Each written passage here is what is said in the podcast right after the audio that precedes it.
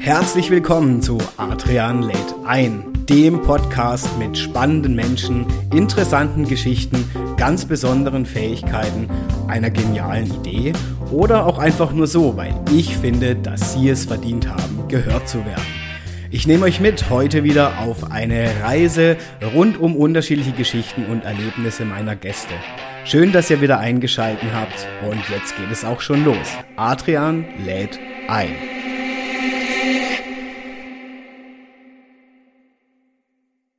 Ja, hallo zusammen hier bei einer weiteren Folge von Adrian lädt ein. Und heute habe ich wieder, und das finde ich toll, das ist auch für mich immer mal wieder spannend, einen Gast hier live online per Zoom zugeschalten. Und das Thema, also ich muss schon sagen, das begeistert mich persönlich sehr und mir sind gleich tausend Fragen in den Kopf geschossen, was ich meinen heutigen Gast fragen möchte und was mich interessiert und was natürlich hoffentlich auch euch interessiert, die hier, hier alle wieder eingeschalten habt bei Adrian lädt ein.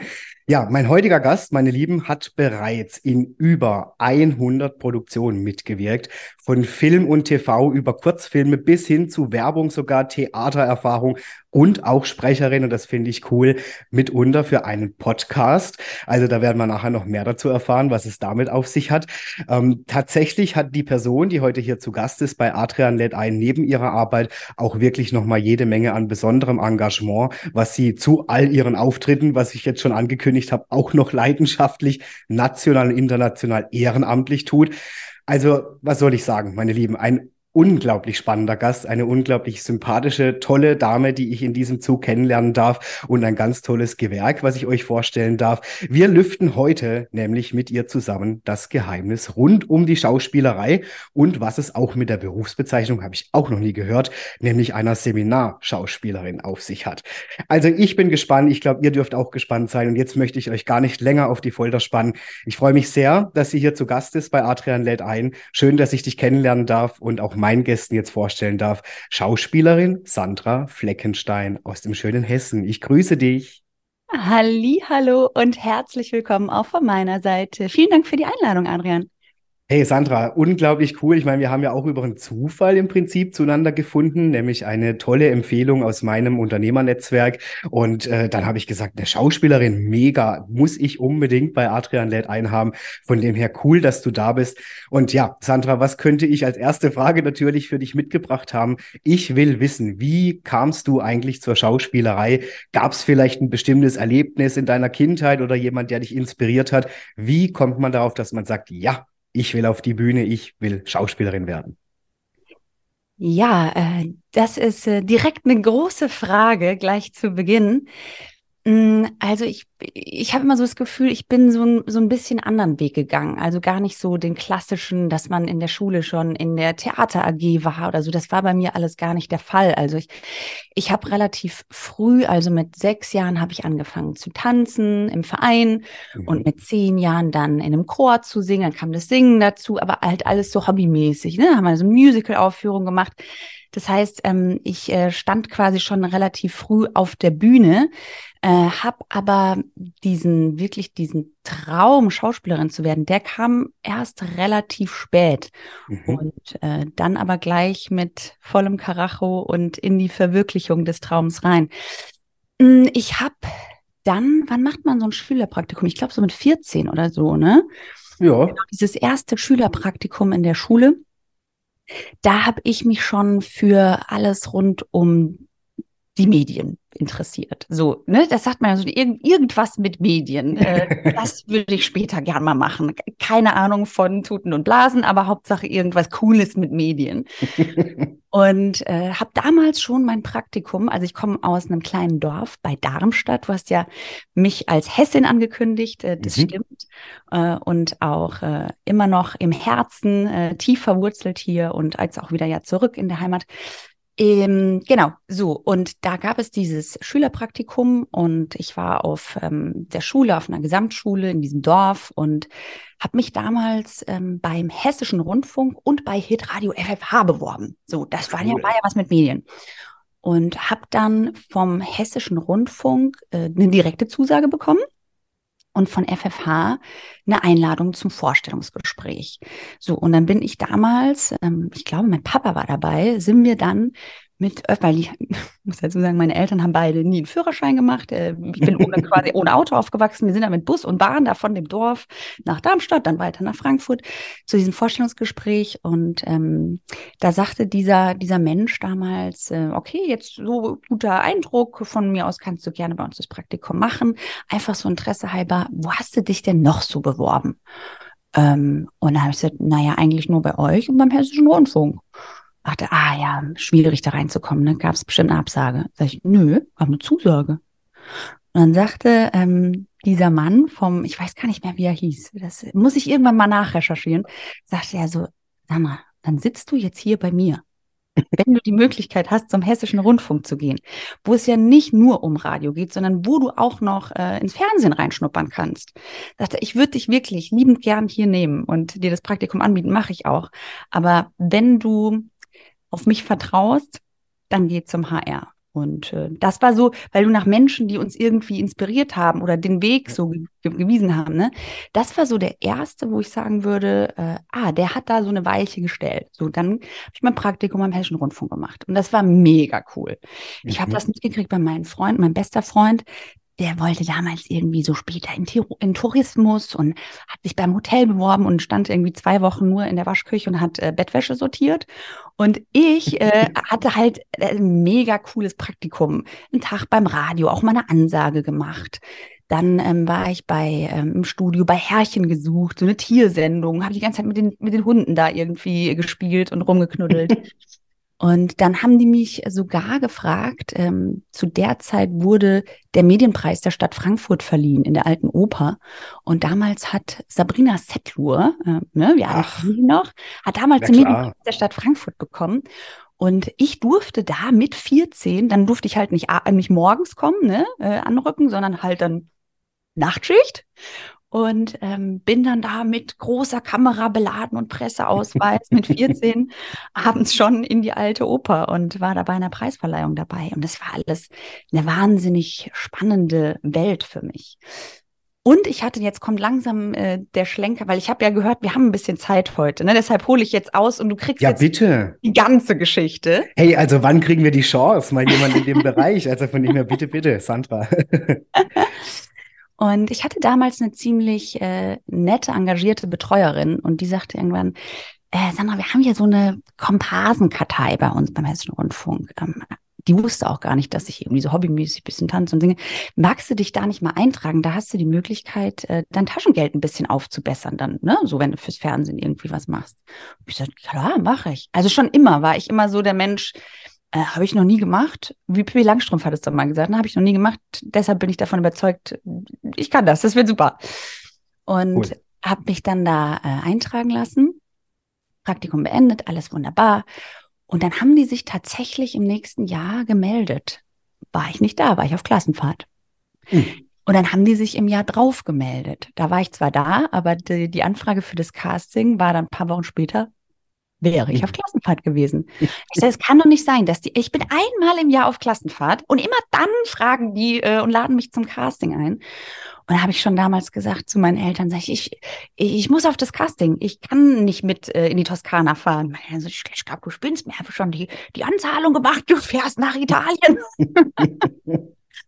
und äh, dann bin ich äh, ja damals schweren Herzens dann doch nach Italien. Das war auch die richtige Entscheidung. Das sind natürlich Erlebnisse, die kannst du nie mehr nachholen. Ne? Das war ja, die richtige klar. Entscheidung. Und ich dachte dann, okay, jetzt haben die zweimal gefragt. Das wird nichts mehr. Das war's jetzt, ne? Aber weit gefehlt. Immer dann, wenn man ja gar nicht mitrechnet, dann hat das Universum irgendwie eine Überraschung für einen parat. Ja, ja. Und dann hat sich der Hessische Rundfunk tatsächlich gemeldet. Das war ich weiß nicht mehr genau, ein paar, also kurz vor meinen Abiturprüfungen mhm. äh, und haben mich für ein Casting eingeladen für eine kleine Rolle für einen Frankfurter Tatort. Und cool. Ja, mega cool. Habe ich erstmal total äh, laut ins Telefon gebrüllt. Ich bin da! ich bin nicht auf Klassenfahrt. cool. Und ähm, dann bin ich auf das Casting gefahren. Und ich habe, muss dazu sagen, ne, ich habe vorher nichts mit der Schauspielerei am Hut gehabt. Gar nichts ähm, mhm. so ein bisschen in diese angrenzenden Bereiche auf der Bühne gestanden, aber mit, naja, wobei, jetzt muss ich jetzt kurz Fußnote. Ich war schon mal mit zehn oder elf an einem Filmset. Da wurde hier in Darmstadt ein großer ZDF-Dreiteiler gedreht. Und äh, da waren meine Eltern irgendwie involviert. Und da, also ich, ich war schon mal an einem Filmset, aber ich habe noch nie gespielt. Mhm. Dann kam ich auf dieses Casting und dann erklärte der Regieassistent mir die Situation und stellte so zwei Stühle nebeneinander, ließ so ein bisschen Platz dazwischen, sagte da so, ich erkläre dir jetzt die Szene, da kauerst du dich jetzt rein in dieses Loch und du bist das entführte Mädchen und du bist da quasi lebendig begraben und hast natürlich Angst und weißt nicht, was jetzt passiert und wirst du da jetzt sterben oder nicht. Und dann auf einmal geht die Klappe auf und dann blickst du deinem Entführer ins Gesicht. So. Okay, und dann okay. will ich Emotionen sehen. Ne? Ich hab, so, also ich hatte auch keinen Text vorher bekommen, also Impro-Szene. Habe ich gut, habe ich noch nie gemacht. Hm, mach mal. Und ich, ich setzte mich dann auf den Boden, kauerte mich zwischen diese zwei Stühle und dann sagt er noch so, Sandra, also die Figur wird auf keinen Fall eine Brille tragen. Kannst du mhm. vielleicht eine Brille absetzen? Ich habe damals noch eine Brille getragen. Und habe ich gesagt, ja, kann ich machen, aber dann sehe ich halt nichts mehr. Aber auch, also brauche ich ja auch nicht. Und warum erzähle ich das? Weil ich glaube, dass das für mich, für diese Situation total gut war. Also ich habe die Brille abgesetzt, mhm. habe mich dahin gekauert und dadurch, dass ich überhaupt nichts mehr gesehen habe, nicht die Kamera, die da stand, nicht den Regieassistenten, ähm, diesen Raum nicht mehr, äh, es war alles weg und so konnte ich ähm, mich da sehr gut reindenken und reinfühlen und dann ging diese Szene los und er gab mir das Signal, jetzt geht der Deckel auf und plötzlich ähm, habe ich da angefangen zu schreien und zu heulen und den, den mutmaßlichen Entführer quasi anzuflehen, mich wieder freizulassen. Und dann sagte irgendwann, äh, Klappe zu und jetzt nochmal ein Schrei. Und dann habe ich geschrieben, das ist, glaube ich, bei allen durch, durchs ganze Tag gefahren. Ähm, mein, mein Vater wartete auch draußen und noch andere Leute, die danach dran kamen. Ne? Da ging ja noch die Tür auf, alles okay. Und äh, der Regieassistent stand da und sagte, äh, das war ziemlich krass. Und ich habe das selber gemerkt. Das war wirklich ein krasser Schlüsselmoment für mich, dass ich da völlig in eine andere Welt eingetaucht war, in eine mhm. andere Figur mit, mit Emotionen und hatte ja, und aber überhaupt Dingen, keine Ahnung von Tuten und Blasen und wie ich das hergestellt hatte. Ja, eben, ne? Du hattest ja, wie du selber gesagt hast, bis zu dem Zeitpunkt keine große Schauspielausbildung oder irgendwas, ne? Ja. Gar nichts. Gar, ich hatte keine Ahnung, wie ich das hergestellt hatte, aber ich wusste, da ist gerade was ziemlich krasses passiert. Mhm. Und ähm, dann, jetzt noch ein kleiner, kleiner witziger Nachsatz. Ich bin schon am Gehen, dann sagt er, Sandra, es tut mir so leid. Ich hatte vergessen, auf Aufnahme zu drücken. Nein. Ähm, kannst du das genauso nochmal bitte spielen? So ginge das? Und dann habe ich wieder gesagt, äh, keine Ahnung, aber lass uns probieren. Und dann habe ich das einfach genauso nochmal gemacht, weil das ist ja auch beim, beim Film und Fernsehen geht es ja auch um Wiederholbarkeit. Ne? Da musst du ja auch ja, genau. äh, öfter hintereinander und dann ging das auch und dann bin ich raus und dachte, habe noch zu meinem Vater damals gesagt, ähm, ich glaube, das war ziemlich gut. Äh, so, und dann, wen überrascht das, haben die angerufen, haben gesagt, ja, du hast die Rolle. Ähm, ist eine ganz kleine Rolle, ne? Also das entführte Mädchen. Ähm, den ganzen Tatort geht es darum, wo wird sie versteckt gehalten? Deshalb sieht man sie auch so gut wie nicht. ja, logisch, klar. ja. Cool. Und okay. dann habe ich wirklich kurz vor den Abi-Prüfungen, habe ich dann, das war meine erste Erfahrung mit Schauspiel, mein erster Job, mein erstes TV-Debüt gleich in einem, in einem Frankfurter Tatort. Das war natürlich, ich konnte das damals noch gar nicht einschätzen, mhm. wie toll das eigentlich ist. Und habe dann gedreht. Und dann kam das nächste Schlüsselerlebnis. Ähm, wir haben damals auf dem HR-Gelände gedreht. Und mhm. aufgebaut, so, ne, so ein so ein Grab und dann wurde ich da reingelegt und äh, der Regisseur. Gott, wie spooky. Boah, ja, Sandra, krass. Ja, ja. ja das, das, ist bei Filmen so, aber das ist ja alles yeah. gespielt. Ne? Das weiß ja, ja, ja, klar. Ja, ja, ja. Und da lag ich dann drin und ähm, der Regisseur sagte dann, also Sandra, ne, du weißt jetzt, wie das abläuft und ich gebe das und bitte, ich gebe das Go und dann weißt du, gleich geht die Klappe auf und dann guckst du quasi dem Entführer ins Gesicht. Das ist jetzt nicht der Entführer, das ist der Kameramann, ne? So. ja, klar, ja. Wäre so eine, so eine äh, Point of View drehen. Das Entführer, also er hat quasi, ich, ich war in dem Entführervideo quasi, das haben wir da gedreht. Mhm. Und dann ähm, weißt du Bescheid, was dann passiert, ne? Alles besprochen. Mhm. So, und dann lag ich da unten drin. Und es passierte nichts und ich habe mich wahnsinnig konzentriert, ähm, dass ich den, dass ich das Kommando höre. Und ich lag, ich weiß nicht, wie lange die mich da unten haben drin liegen lassen. Und es war, es war kalt, es war nass, feucht, schmutzig. Mhm, mhm. ähm, und ich lag da. Da dachte ich, das kann doch nicht sein. Die, also die können mich doch nicht vergessen haben. und auf einmal, wirklich in der Sekunde, wo ich überhaupt nicht mehr mit gerechnet habe, geht ohne Kommando die Klappe auf und ich gucke total erschrocken. Und das war natürlich genau das, was der Regisseur wollte, ne? Ja, klar, ja, klar. Ähm, das war damals unter der Regie, äh, Regie von Nicky Stein. Und ich habe dann später auf der Schauspielschule auch erfahren, was er für ein wahnsinnig toller Schauspielregisseur ist. Mhm. Und dass er dafür bekannt ist, ähm, auf ganz besondere Art und Weise mit Schauspielern zu arbeiten. Und ich habe ich hab mit ihm schon gearbeitet. Ich so, also, bei mir? Sag ich, ja, damals beim Tatort dann habe ich später habe ich erst verstanden, was der da mit mir gemacht hat, ne, um diesen authentischen Gesichtsausdruck der Überraschung und Verwunderung und Hilflosigkeit irgendwie mhm. äh, zu produzieren. Und das war ziemlich cool. Und da lag ich in diesem kalten, dunklen, schmutzigen Erdloch. Und ich weiß, das hört sich für Außenstehende vielleicht komisch oder nicht nachvollziehbar an. Aber ich hatte da so ein, ich sage immer, ich hatte da so ein Zuhausegefühl. Jetzt mhm. nicht, weil es da kalt und schmutzig und dunkel war, sondern ähm, vor der Kamera.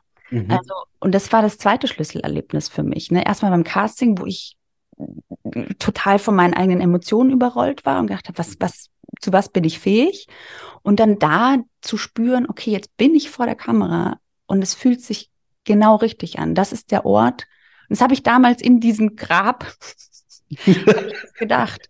Ähm, ich glaube, da möchte ich für den Rest meines Lebens sein. Da passt Wie der cool. Deckel auf den Topf.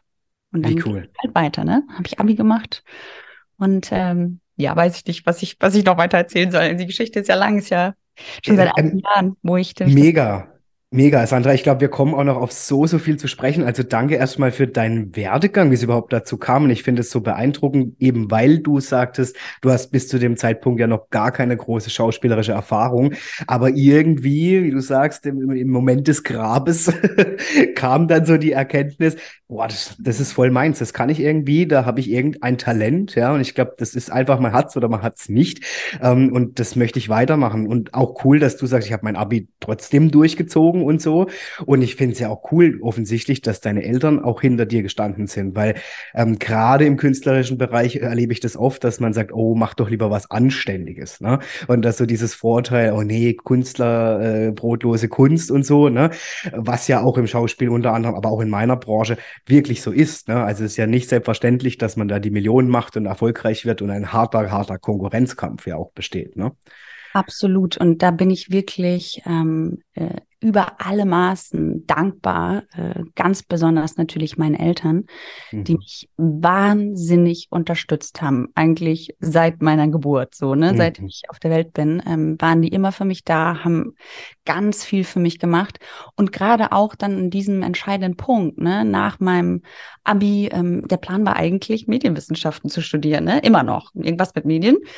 Und dann gab es diesen Nachmittag, das, damals gab es damals gab's noch einen Familiencomputer. Ne? Ach ja, okay. Da hatte man noch nicht jeder Laptop und äh, iPhone und Tablet und so, sondern da gab es einen Familiencomputer und da saß ich dran und habe nach so Uni-Rankings geguckt für Medienwissenschaften. Und plötzlich, das war jetzt, äh, wenn ich dran denke, es war fast ein bisschen spooky. Ich habe meine Mutter nicht zur Tür hereinkommen hören, sondern die stand plötzlich hinter mir und schaute mir über die Schulter und ähm, sah, was ich da machte und sagte irgendwann, ähm, Sandra, äh, jetzt mal Hand aufs Herz, ne? Mm, du guckst jetzt nach Medienwissenschaften, ich sehe das. Wenn dein Herz dir sagt, du möchtest Schauspielerin werden, dann möchte ich nur, dass du weißt, dass wir dich versuchen werden, bestmöglich zu unterstützen. Und zwar sowohl finanziell als auch, was man dafür wahrscheinlich fast noch mehr braucht, emotional. Ne? Mhm. Und wir hatten nie vorher darüber gesprochen. Die wusste, ich habe da gewisse Ambitionen. ich bin da, glaube ich, auch nicht ganz schlecht drin, aber ich hätte mich das, glaube ich, damals von mir aus nie getraut, das als wirklichen, realen mhm. Berufswunsch zu äußern. Mhm. Und dann stand sie hinter mir und ähm, ja, gab mir diesen Raum dafür. Und dann habe hab ich sie angeguckt und habe genickt und habe gesagt, ja, Mama, das ist, das, das ist mein Weg, ich spüre das. Und dann sagt sie, okay, dann solltest du vielleicht besser nach Schauspielschulen gucken. Cool.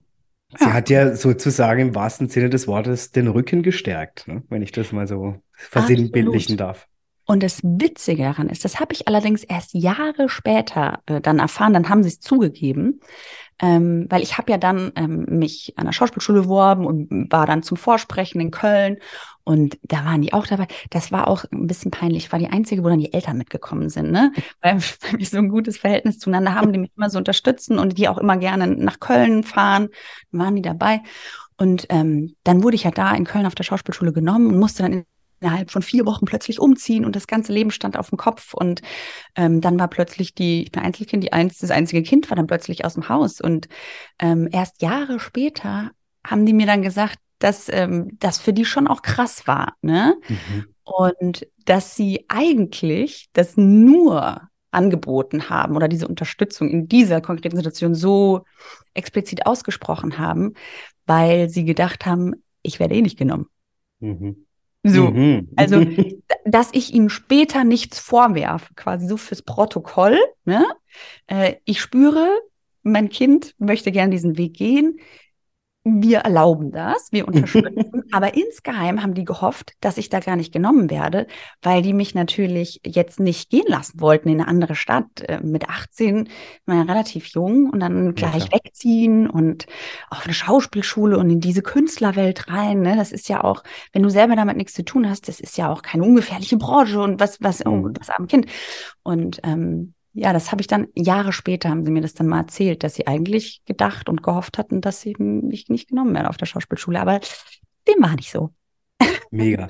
Ja, also äh, äh, ich meine, Sandra, du hast ja schon erzählt, Tatort im Prinzip, das ist ja schon ein Start, wo man sagen muss, boah, da wären manche froh, sie würden in so einem Format mitspielen dürfen. Ja, ähm, dann habe ich gesehen, als ich äh, über deine Webseite äh, geflogen bin, sozusagen in der Recherche, Notruf Hafen kannte, warst du Genau, das, das war jetzt gerade mein letztes Projekt. Äh, also Ach, ich bin cool. quasi frisch zurück aus Hamburg. Äh, ich habe gerade fürs äh, ZDF vor der Kamera gestanden, für die Hafenkante und ähm, habe da eine Episodenrolle gespielt. Da, genau, da werde ich dann im wahrscheinlich Herbst, September, Oktober, also ich weiß nicht genau, wann es ausgestrahlt wird, aber dann werde ich dann in der Hafenkante zu sehen sein, genau. Mega, gucke ich auch übrigens gerne an und da bin ich sehr gespannt. Also das ist ja jetzt noch cooler für mich. Also ich finde die, die, die, ja, die Serie ist ja schon ja an sich echt cool.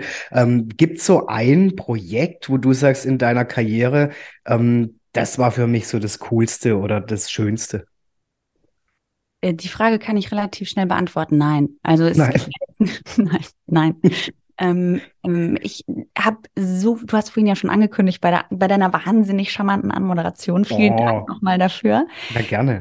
Ich habe wahnsinnig viel ähm, in den letzten äh, 18 Jahren, seitdem ich das mache, 18 Jahren gemacht ähm, und ja auch medienübergreifend, ne? also sowohl für, für Film und Fernsehen gearbeitet als auch für Theater ähm, es gibt natürlich immer Projekte, so Herzensprojekte, ne, die mhm. irgendwie besondere Bedeutung haben. Aber dass da jetzt so ein Projekt raussticht, das ist nicht der Fall. Also was zum Beispiel ein sehr besonderes Projekt für mich war, das war einfach dann nach der Schauspielschule ähm, Filmprojekt, wo ich meine allererste weibliche Hauptrolle gespielt habe. Mhm. Das ist was, ja. ne, ähm, das bleibt immer im Herzen so. Mhm. Und das war ein sehr besonderes Projekt. Ähm, das war damals ein, ein Abschlussfilm von der Hochschule Darmstadt und da haben wir in äh, Frankreich gedreht, äh, in einem alten Kriegsbunker an der Maginot-Linie, war, war ich irgendwie zwei Wochen fast unter der Erde, also dann zum Schlafen sind wir natürlich dann raus ins Hotel, mhm, dann mhm. schon raus,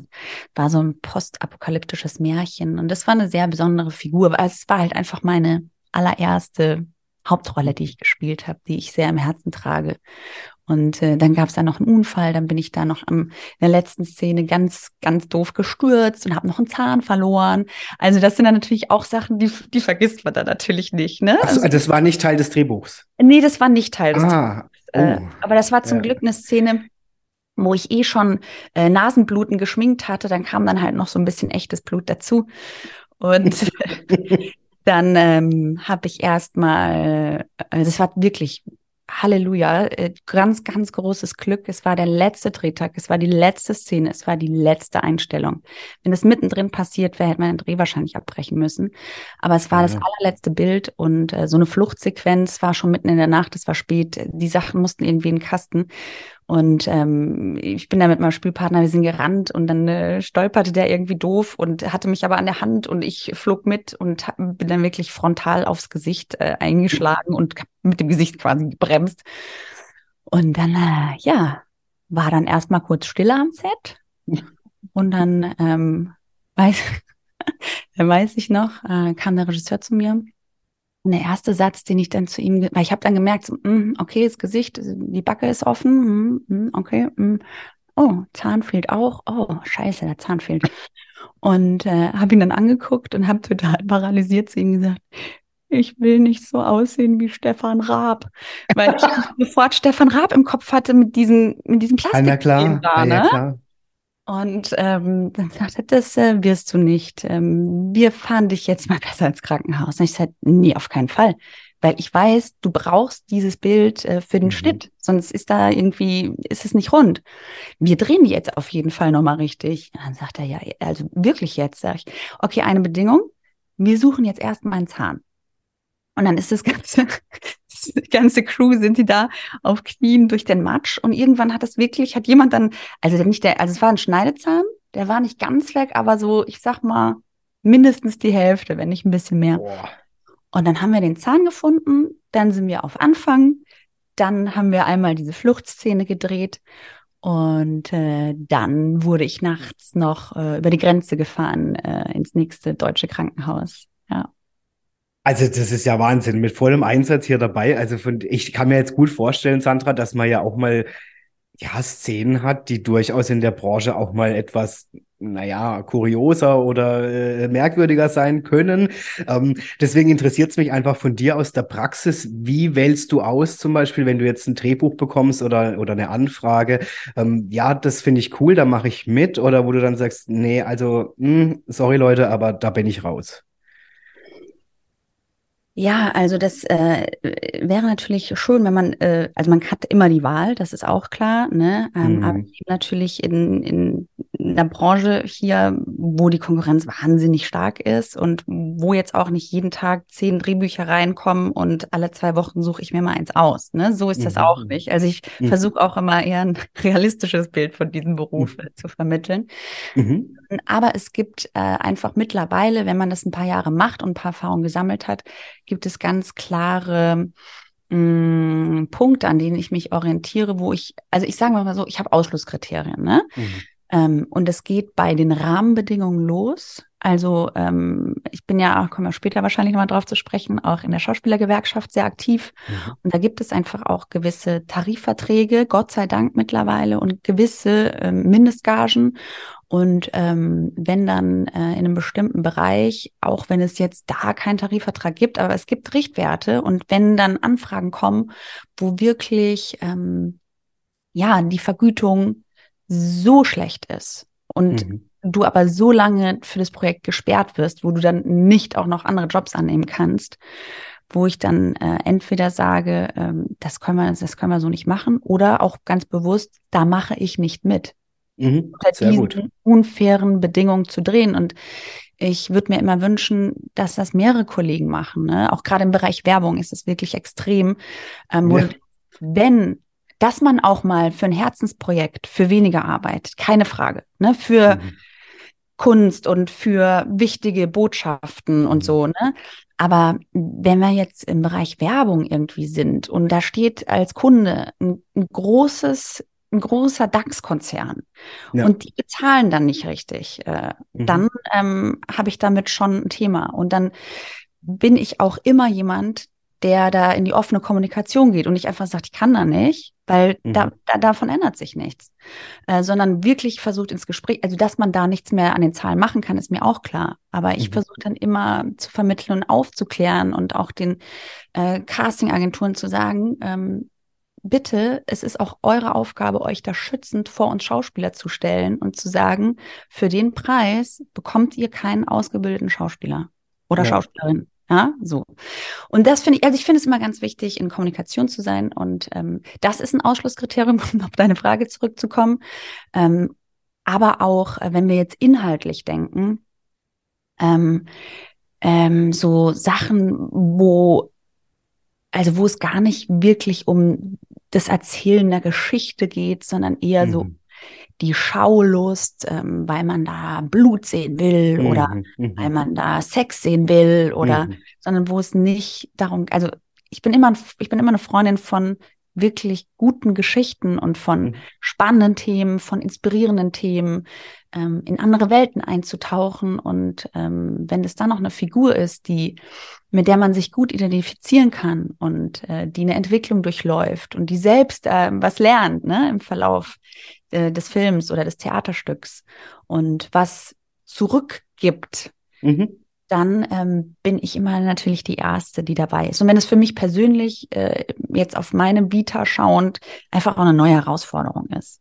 Ja, klar. Und weil du es jetzt gerade so schön erwähnt hast, mit in eine andere Welt einzutauchen. Also ich stelle mir das persönlich echt brutal schwer vor, wenn jetzt jemand sagt, hey, pass auf, du kriegst die und die Rolle, ähm, jetzt ähm, bereite dich mal darauf vor, ja, hier ist das Drehbuch. Wie machst du das für dich? Also du, wie bereitest du dich auf deine Rolle, die dir zugeteilt wird und die du natürlich auch annimmst, gerne annimmst, vor? Und gibt es da irgendwie Techniken, Übungen zum Beispiel, die du machst, um dich da auch besser hineinzuversetzen? Also wie kann man sich das jetzt als Otto-Normalverbraucher, ich gucke meistens nur die Filme an und ich wäre schon überfordert, eine Leiche zu spielen. Also ich glaube tatsächlich, das ist auch nicht so einfach. also ja, wie nicht zucken. ja, eben, ja. Und deswegen, wie bereitest du dich darauf vor? Mm, auch, also das ist ja ein wahnsinnig vielseitiger äh, Beruf als Schauspielerin, ne? auch gerade wenn du, wie ich, medienübergreifend arbeitest. Jedes Medium erfordert ein anderes Handwerk. Das kann man, mhm. kann man schon so sagen. Also wenn ich ähm, drehe, dann brauche ich andere Dinge, als wenn ich auf der Bühne stehe oder wenn mhm. ich vor dem Mikrofon sitze und äh, spreche oder in den Seminaren bin als Seminarschauspielerin.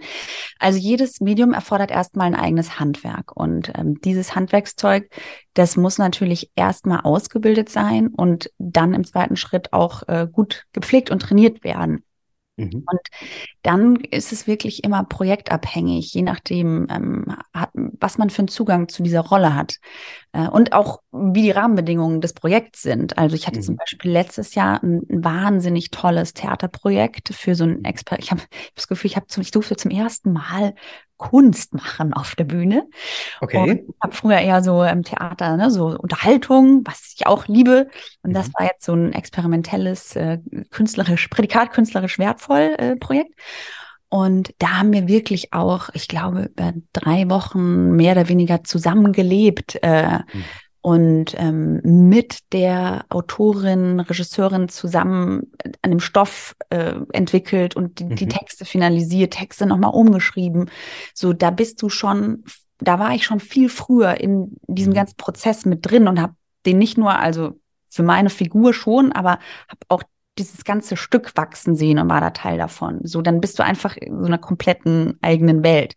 Mhm. Ähm, für die Hafenkante war es jetzt zum Beispiel so, äh, da durfte ich, ich darf, äh, ich darf auf keinen Fall zu viel verraten. Ne? Das ist ja immer okay. so. Man darf nicht sagen, um was es da geht und was man da so gespielt hat, aber das wird eine sehr besondere Folge, nenne ich es mal, mhm. ähm, wo ich äh, wirklich in eine andere Welt eintauchen durfte. Und da äh, habe ich jetzt in dem Fall erstmal angefangen, wirklich mit äh, ganz klassischer Recherche und habe mich versucht, in diese Welt ähm, mhm. mal, mhm. mal ja, reinzulesen, reinzugucken über Videos, Dokumentationen äh, und möglichst viel aufzusaugen, damit man einfach für sich und für seine Figur ähm, Motivationen findet. Warum mhm. sind die in dieser Welt? Warum verhalten die sich so, wie die sich verhalten? So was treibt die an? Und ähm, hab dann, ähm, und das finde ich auch, egal wie ausgebildet man ist und wie, wie viele Jahre man in dem Beruf ist, ähm, ich finde es immer wahnsinnig hilfreich, sich dann doch nochmal einen Coach auch dazu zu nehmen, Schauspielcoach. Mhm. Und das mhm. habe ich in dem Fall dann auch gemacht ähm, und habe dann wirklich ähm, mit äh, einer wahnsinnig tollen Frau an der Rolle konkret gearbeitet Und äh, dann haben wir ja mit einer bestimmten Technik von ihr gearbeitet. Da gibt es wirklich ganz viele unterschiedliche Techniken auch im Schauspielbereich. Und ähm, ich sage immer so, das Beste ist, man lernt möglichst viele verschiedene kennen und probiert mhm. die aus und guckt dann, was funktioniert für mich und was funktioniert davon und was funktioniert davon. Dann kann man das zusammenpuzzeln und dann äh, kommt man da äh, immer so Schritt für Schritt der Rolle näher. Und das ist ganz, also gibt es ganz unterschiedliche Techniken, ne? Und wie, wie ist es für dich, Sandra, wenn du jetzt so eine Rolle spielst? Ich gehe ja davon aus, ihr habt ja für so eine Folge jetzt zum Beispiel Notruf Hafenkante, dreht man ja nicht nur eine halbe Stunde, sondern das geht ja, wie du vorhin auch gesagt hast, wahrscheinlich mit mehreren Wiederholungen, manchmal über Tage. Ähm, wie schaffst du es für dich dann auch wieder aus dieser Rolle, ich sage jetzt mal zur Sandra Fleckenstein zu werden? Also das stelle ich mir auch schwierig vor. Ist es da wirklich so ein Schalter, zack, bumm, jetzt ist der Job beendet? Oder wie lange nimmt man diese Figur, sage ich mal, noch mit?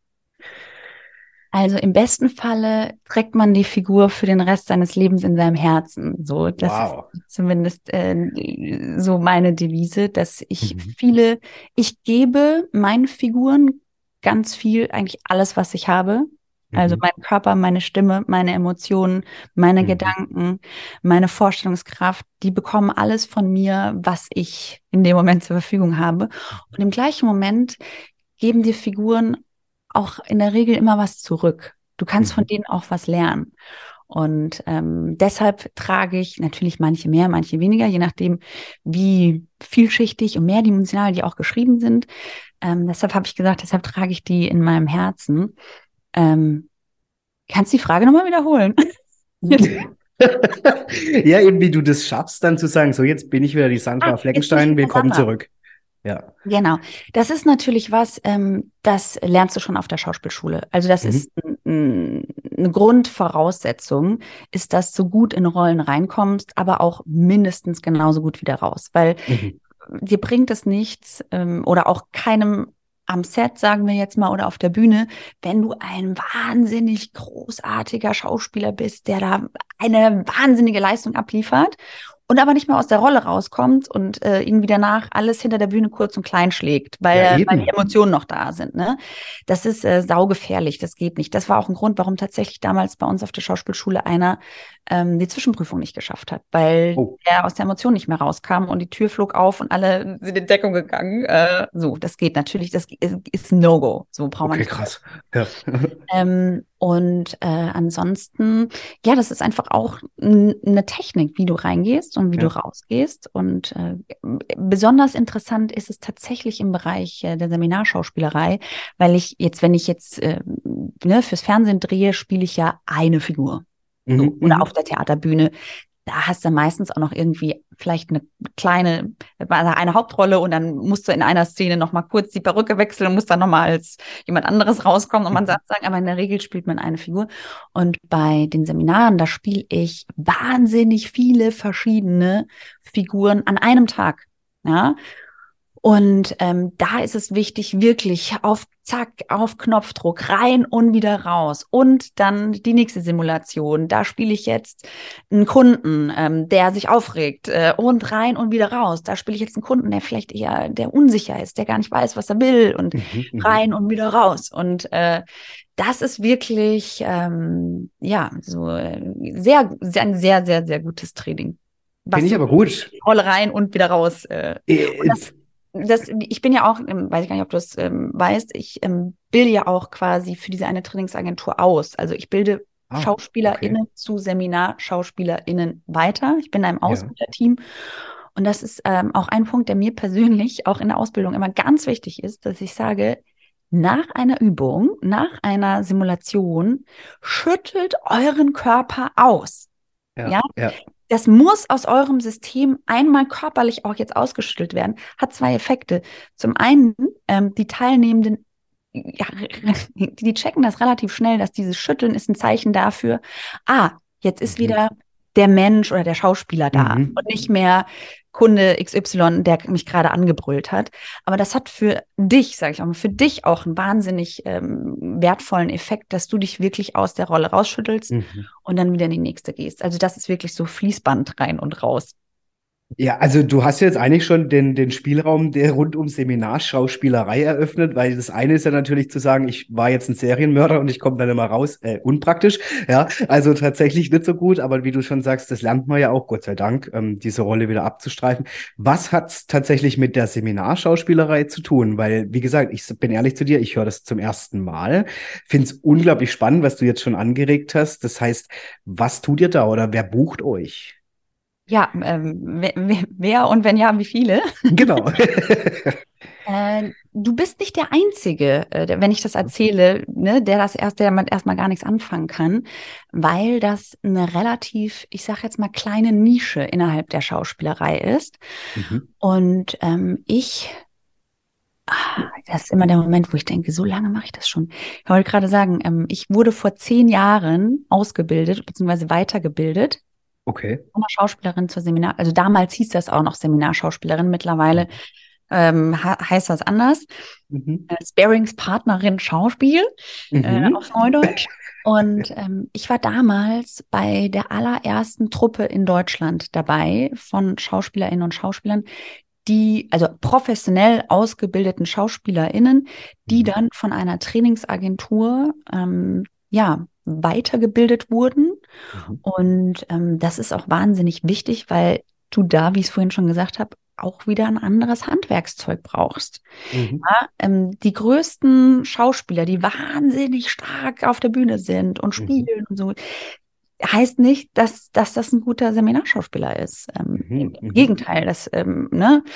Ähm, so, und dann, ähm, ja, habe hab ich mich da weiterbilden lassen und bin seitdem für diese eine Trainingsagentur, die sitzt in der Nähe von Düsseldorf, sehr regelmäßig in ja, sogenannten Seminaren oder mhm. Trainings mhm. äh, im, im, Einsatz. Das sind klassische Kommunikationstrainings in Großunternehmen. Mhm. Mhm.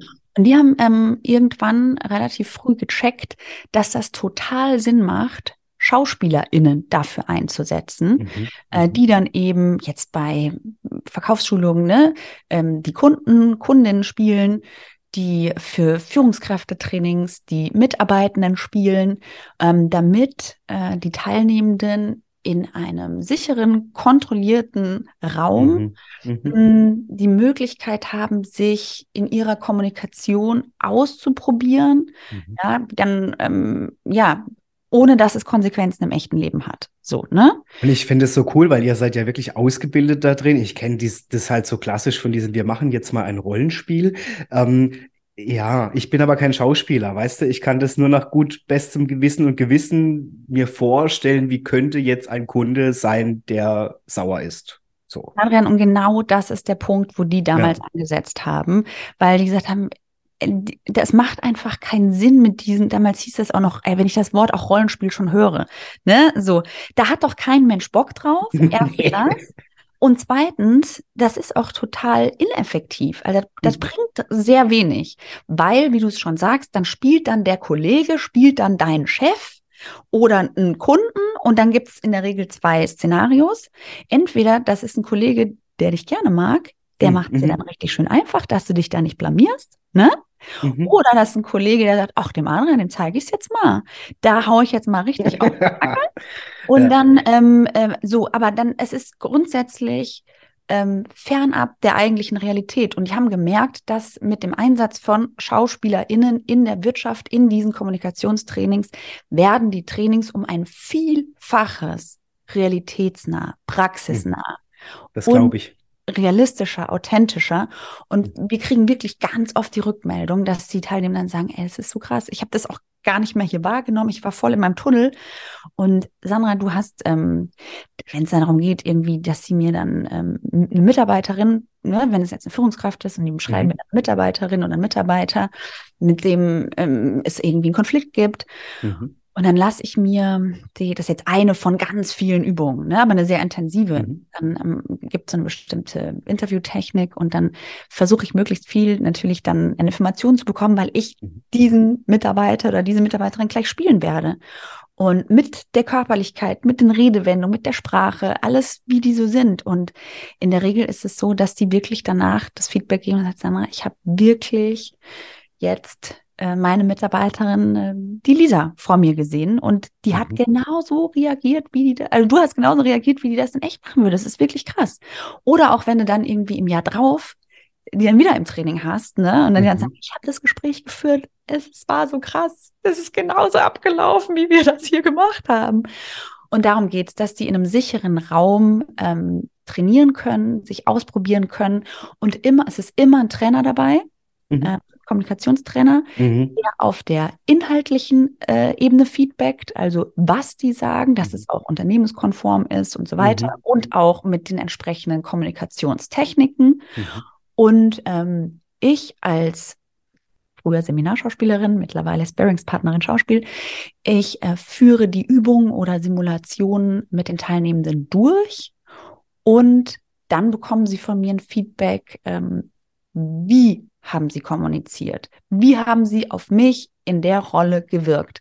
Mhm. Also da geht es dann um das ganze große Thema der nonverbalen Kommunikation, Mimik, mhm. Gestik, Stimme. So, was haben die mhm. gemacht? Wie sind die rübergekommen? Mhm. Und ähm, wenn wir uns äh, ja diese ganzen Kommunikationsmodelle da mal angucken, das ist ja Wahnsinn. Ne? Eisbergmodell hast du bestimmt schon mal gehört. Ja. Diese kleine Spitze, die da oben rausguckt, das sagt mhm. man, das sind sieben Prozent der Kommunikation. Das ist der Inhalt. Mhm. Und alles darunter, das ist äh, nonverbale und paraverbale Kommunikation. Also mhm. quasi äh, paraverbal ist das, wie du Dinge sagst mit der Stimme. Ne? Ich meine, mhm. du kennst dich ja beim Sprechen äh, aus. Ähm, das sind ähm, ich glaube, 38 Prozent. Mhm, und dann der ganz große Bauch von dem Eisberg unten. Ich war jetzt in Mathe nicht so gut. Wann müssten dann 55 Prozent sein? Äh, ja. Also so, so, ungefähr von den Dimensionen. Genau. Ähm, und das ist dann alles nonverbale Kommunikation. Mimik. Krass, ja. Proxemik. Ja. Wie kommt der zur Tür rein? Wie sitzt der auf dem Stuhl? Ähm, so, weil man kann nicht nicht kommunizieren. Auch wenn du nichts sagst, Stimmt. kommunizierst du trotzdem. Mhm. Ne? Und ähm, darum geht's, dass, dass da sind wir dann die Experten in diesen Trainings, weil wir als Schauspieler natürlich uns wahnsinnig gut mit Körpersprache auskennen. Ja. Und ähm, das hat einen unglaublichen Mehrwert für viele also mhm. so aus Erfahrung kann ich sagen. Und das musst du halt alles erstmal lernen. Du musst erstmal die ganzen Kommunikationsmodelle mhm. lernen. Du musst ähm, lernen, worauf kommt es an in diesen Trainings? Wie gebe ich, wie beobachte ich? Also anders gesagt, das ist ein, das ist ein krasser Job, weil du mhm. im, in einem Moment wahnsinnig viele Dinge gleichzeitig machen musst.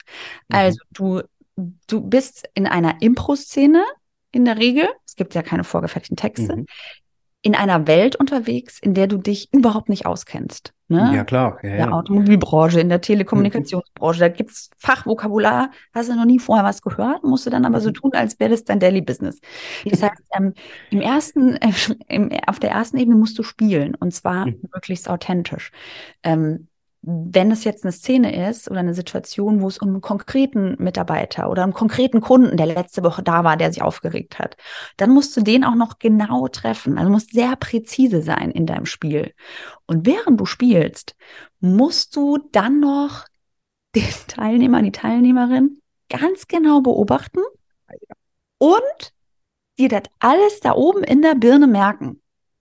Weil wenn die Situation fertig ist und du dich dann ausgeschüttelt hast, ne? das hatten wir ja vorhin schon mal. Ja, ja, ja klar. Ähm, dann ähm, geht es darum, äh, ein sehr äh, wertschätzendes Feedback zu geben. Mhm. Ja, ja, klar. Damit die sich da was rausnehmen können. Und dann geht's in einem, geht's auch nochmal in so eine zweite Runde. Dann versuchen sie das, was sie gerade jetzt gefeedback bekommen haben, gleich anzuwenden. Und so mhm. wird dann, werden dann so ein paar Stellschräubchen gedreht und ausprobiert. Und äh, so dass die am Ende sich dann einfach sicherer, also dass sie, ich sage immer, dass sie am Ende mit einem Handwerkskoffer, wenn man Kommunikation mit, dem, ja. mit einer Metapher von einem Handwerkskoffer vergleichen möchte, dass da viel mehr Handwerkszeug drin ist als vorher und dass die auch genau wissen, ah, in der Situation, da nehme ich jetzt mal hier den Schraubenschlüssel. Ah, in der Situation hole ich vielleicht auch mal den kleinen Hammer raus und da mhm. vielleicht, ähm, weiß ich nicht, äh, das Schleifpapier. Ja, so. Und dass die wissen, wie die das anwenden, wann die das anwenden und wie die das anwenden. Und das ist wirklich eine ganz ähm, bereichernde und äh, tolle Arbeit, weil du, weißt du, wenn du sonst als Schauspielerin auf der Bühne stehst mhm. oder auch vor der Kamera, ähm, willst du ja im besten Falle andere Menschen unterhalten ähm, mhm. und im allerbesten Falle emotional bewegen oder mhm. zum Nachdenken anregen oder inspirieren oder was mhm. auch immer. Ne? Ähm, aber im Theater hast du noch, sind, bist du zumindest mit dem Publikum im gleichen Raum. Das heißt, das hast du ja mhm. im Film gar nicht mehr. Das mhm. hast du dann erst, wenn es irgendwie ausgestrahlt wird.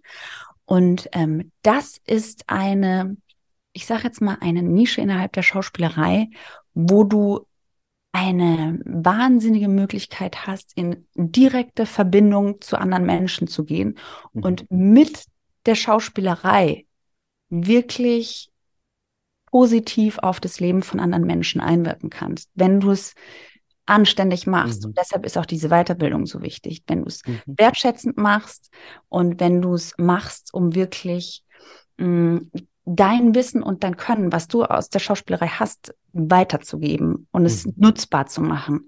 Das finde ich immer grundsätzlich im Leben, kannst jetzt auf die Schauspielerei beziehen oder auch auf ganz andere Branchen.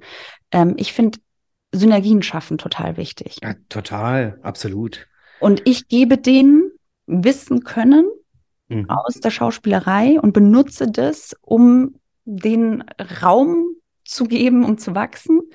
Und gleichzeitig darf ich aber auch, und das ist gar nicht mein Job, aber das passiert ja automatisch. Das ist wie mit den Rollen. Ich gebe der Figur was und ich bekomme was mhm. zurück. Und so mhm. ist es da auch. Ähm, ich gebe da ganz viel rein und gleichzeitig bekomme ich da auch wahnsinnig viel zurück. Also es ist wirklich ähm, eine sehr spannende Arbeit und eine besondere Nische innerhalb der Schauspielerei. Also total cool. Das heißt, überwiegend größere Firmen buchen dich dann ne? wahrscheinlich, ja, für ihre äh, Trainings dann. Ja. Genau, also über diese Agentur, über die Trainingsagentur ja. läuft das, genau.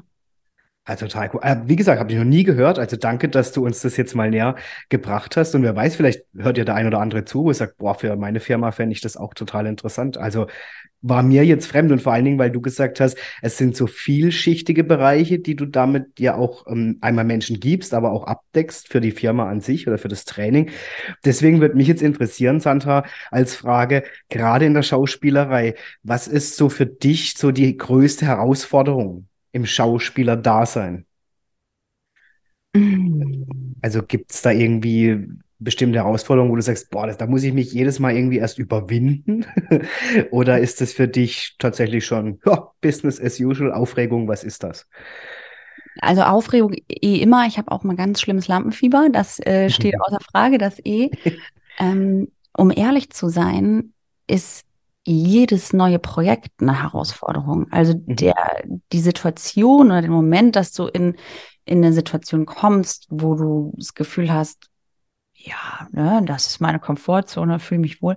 Das passiert relativ selten, sondern das mhm. macht ja auch diesen Nervenkitzel aus mhm. dass du dich immer wieder neuen Herausforderungen stellst und aus deiner Komfortzone raus musst. Ähm, und ähm, da passieren ja ganz viele emotionale äh, und biochemische Prozesse mhm. dann im mhm. Körper. Und ähm, wahrscheinlich ist es auch natürlich so ein, ein Reiz, den man hat auch an diesem Beruf, ne? dass man immer wieder auch über sich hinaus wächst, im wahrsten Sinne des mhm. Wortes. Und ähm, für mich persönlich, also natürlich gibt es größere Herausforderungen und kleinere Herausforderungen, aber mhm. Business as usual gibt es in dem Bereich meines Erachtens nicht.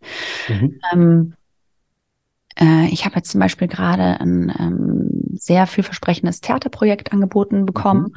Und äh, da habe ich auch für mich jetzt festgestellt, da, da, ja, ich habe da Bock drauf, weil da so viele neue unterschiedliche Herausforderungen äh, mhm. auf mich einwirken, weil andere Bühnenform, also mh, mm, eher manegenförmig in der Mitte und das Publikum komplett rundherum. Das heißt, du hast keine Guckkastenbühne und spielst in eine Richtung, sondern musst irgendwie in alle Richtungen spielen. Und es ist ein Solostück, das heißt, ich muss zum ersten Mal ganz alleine über eine Stunde diese Bühne füllen. Und okay. Sind da eigentlich damals wieder nicht so. Das ist immer das, ist immer das Blöde bei Schauspielern. Die dürfen immer nie sagen, woran die gerade arbeiten, ne? Sonst kriegen die mich auf den Deckel. Ähm, und äh, vor allen Dingen ähm, ist da eine Riesenherausforderung jetzt diesmal äh, körperlicher Natur, also mhm. sportlicher Natur.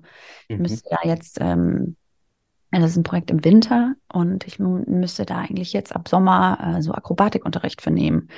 Ähm, und wo ich sage, also ja, ich bin jetzt nicht so die riesige Sportskanone. Aber ähm, auch da habe ich wieder beim Regisseur, als der mich letztens angerufen und angefragt hat, habe ich wieder Pippi Langstrumpf zitiert. Die zitiere ich immer gerne, weil das so ein Lebensmotto von mir ist. Ich sagte, du, ich kann dir nichts versprechen, ähm, aber ich, also ich kann dir nicht versprechen, was dabei rauskommt, ne, hinten, aber ich kann dir versprechen, dass ich da Bock drauf habe, diese Herausforderung anzunehmen mhm. und zu gucken, was da so geht, ne? Und mhm. über körperliche Grenzen auch irgendwie da mal drüber zu gehen. Mhm. Und dann schauen wir mal. Also da ist jetzt noch nichts unterschrieben, deshalb darf ich da auch gar nichts sagen. Aber alles das, gut. Das ist zumindest so, das, das ist so ähm, ein Projekt, was gerade aktuell auf dem Tisch liegt. Ja, ich finde es immer ganz interessant. Ich habe es mal gesehen bei, ich glaube, Mark Wahlberg war das in No Pay, No Gain, wie der sich ja für diese Rolle auch sportlich ja plötzlich hier voll im Training und in Shape und so. Und dann erlebt man die Monate später wieder in einem anderen Film absichtlich auch natürlich dann extrem dick und wie und was. Also was man da ja auch körperlich mit aushalten muss im Prinzip für diesen Job. Ne? Also das, deswegen nimmst du das auch mit im Alltag, die Schauspielerei, oder merkst du dann, nee, das ist schon mein Job und privat ähm, bin ich Sandra. Punkt. Äh, zwei Gedanken dazu. Erste Frage, äh, welcher Alltag? okay. okay, okay. Daran äh, habe ich natürlich nicht gedacht. Ja. wenn du natürlich ähm, eine Leidenschaft äh, im, für dich im Leben gefunden hast ne, und die auch beruflich lebst, dann kannst du das natürlich gar nicht mehr so, so wirklich trennen. Und ich sage mhm. immer, ja, aber Work wenn ich immer höre Work-Life-Balance oder so, ne, sage ich, das gibt's bei mir nicht. Weil wenn, dann ist das bei mir eine Life-Life-Balance, weil irgendwie die Schauspielerei cool. ja mein Leben ist. so ne. Mhm. Und also das ist äh, die, die erste Antwort dazu.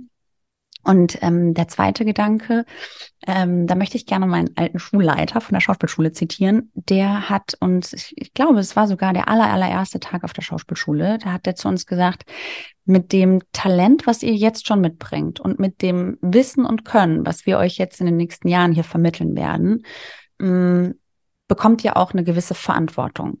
Mhm. Also, und ihr dürft die niemals ähm, missbrauchen. Mhm mhm. für irgendwelche anderen Zwecke, weil ihr eine gewisse Kraft und auch Macht damit ja, habt, ne? weil ihr ganz, ganz machtvolle, kraftvolle ja. Werkzeuge dann äh, zur ja. Verfügung habt. Und den Satz habe ich, der hat sich eingebrannt und den nehme ich wirklich, wirklich sehr, sehr ernst. Also wenn ich privat bin, ähm, dann geht es da viel um die Schauspielerei, weil äh, es einfach was ist, was mich bewegt und ständig neue Projekte und Anfragen und da eine neue Idee und natürlich spricht man da viel drüber, aber es ist jetzt niemals der Fall, dass ich in meinem Privatleben, wenn ich nicht, wenn es nicht heißt und bitte und eine Kamera läuft oder ich stehe auf einer Bühne und äh, die Scheinwerfer gehen an und der Vorhang geht auf, dann spiele ich nicht, weil mhm. wir einfach als SchauspielerInnen auch eine große Verantwortung den anderen mhm. Menschen gegenüber haben. Ja? Ähm, und ich sage immer, das ähm, äh, verrate ich jetzt aber nur dir. Ich, ich, ich mache das wirklich so, wie ich das jetzt gesagt habe. Es gibt nur eine einzige kleine Ausnahme. Mhm, hört keiner zu, Sandra. Hört keiner zu, ne? Nee, nee. Wir haben ja die Aufnahme schon vorhin gestoppt nach fünf Minuten. Genau. Ähm, und das war tatsächlich, da hat mir die Schauspielerei wirklich auf Deutsch gesagt, äh, jetzt schon zwei, dreimal meinen Hintern gerettet. Äh, das mhm. war bei Polizeikontrollen.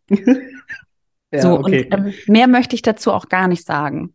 Alles gut, alles gut. Ich habe neulich auch einen ähnlichen Fall erlebt. Ich glaube, da war ich auch so hart nah dran an der Schauspielerei. Hatte ich auch Glück, ja. Genau, da kommt das dann einem schon zugute. Und das war bisher wirklich das einzige Mal, wo ich die Schauspielerei in einem privaten Kontext benutzt habe. Ähm, ähm, aber es ist ja, da, also es ist niemand zu Schaden gekommen und es ging um nicht viel, aber es, ja, du weißt, du weißt, was ich meine und äh, so lassen wir das einfach äh, offen stehen. Alles gut. Du, mein Talent, das mir Gott gab, ist auch reden. Also von dem her, es wäre ja schlimm, wenn wir unser Talent auch nicht das ein oder andere Mal auch für uns einsetzen. Also von dem her, äh, Sandra, du hast aber noch ein anderes Talent. Und zwar bist du ja wirklich tausend Sasserinnen mäßig unterwegs. Also ich bewundere dich so viel zum Thema Life-Life-Balance.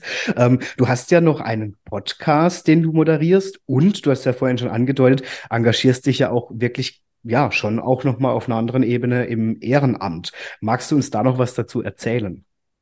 Aber selbst verfreilich doch.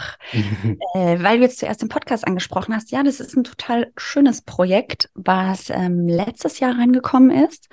Und zwar ist das ähm, vom Bildungsministerium für Bildung und Forschung, äh, nee, vom, äh, warte, ich sage das immer falsch, vom Ministerium für Bildung und Forschung. So, jetzt okay, ja. das, äh, so viel Zeit muss sein. ähm, da wurde ein ganz toller Podcast aufgesetzt, um Frauen in, ich sage jetzt mal, männerdominierten wissenschaftlichen Disziplinen mehr Sichtbarkeit zu geben. Und mhm. diese ganzen Frauenthemen sind mir eh super wichtig und liegen mhm. mir am mhm. Herzen. Ähm, einfach weil ich auch selber eine Frau bin, aber weil ich mhm. auch das ganz, ganz wichtig finde, ähm, mhm. äh, Frauen einfach zu, also dass man sich gegenseitig unterstützt, dass man sich sichtbarer macht. Und da kam diese Anfrage, äh, ob ich da die Moderation übernehmen möchte. Also das ist jetzt nicht so wie bei dir, wo du ein Produkt selbst kreiert hast, ne? und äh, quasi alles gleichzeitig ja auch machst, ne? Auch die mhm. Vermarktung und die Redaktion und die mhm. Moderation und so. Sondern ähm, da ist es wirklich so, da gibt es eine kleine Produktionsfirma, da gibt es ähm, eine Redaktion, die mir zuarbeitet und ich mache wirklich ausschließlich die Moderation. Mhm. Und das mache ich mittlerweile, haben wir gerade die dritte Staffel äh, schon vorproduziert. Die äh, kommt gerade jeden Freitag raus. Äh, der Podcast heißt nämlich, äh, darf ich das sagen? Ja, natürlich, gerne. Äh, Hashtag Forscherinnenfreitag. Ach cool. Und das ist auch ein Interview-Podcast. Mhm. Und da ähm, ja, bin ich in jeder Folge mit einer anderen Wissenschaftlerin, Forscherin, äh, Tüftlerin, ähm, auf jeden Fall mit wahnsinnig inspirierenden Frauen äh, im Gespräch, äh, die alle äh, was gemeinsam haben, die nämlich äh, eine Innovation mitentwickelt haben, mitkreiert haben, an irgendwas Innovativem forschen. Und das ist wahnsinnig spannend, da in so mhm. ganz andere, auch da sind wir wieder beim in andere Welten mhm. eintauchen. Ne? Mhm. Ne?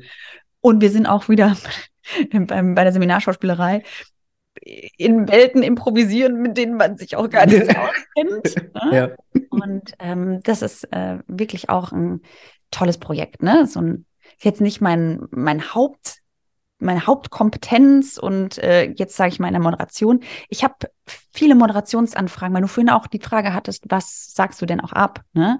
Ich habe ja, viele genau. Moderationsjobs tatsächlich abgesagt, weil ich immer gesagt, ich kann das nicht, ich will das nicht. Ähm, ich äh, möchte mich lieber hinter einer Figur verstecken und ich als Sandra ähm, irgendwie in die Öffentlichkeit gehen oh, das schaffe ich, glaube ich, nicht. Und aber man wird ja auch älter und reifer und ne, äh, selbstbewusster. Und als diese Anfrage kam, habe ich gesagt, dafür gehe ich jetzt auch mal in die Moderation, weil das Thema einfach so wahnsinnig wichtig ist. Mhm, mhm, Finde ich cool. Äh, genau, das ist der Podcast.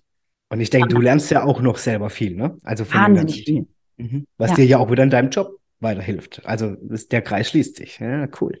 Eben, und äh, ich, ich sage auch ganz oft, ne, wenn man irgendwie unterwegs ist, man lernt irgendwie neue Leute kennen und so. Und wenn da kommen ja dann automatisch Fragen, was sagst du so beruflich?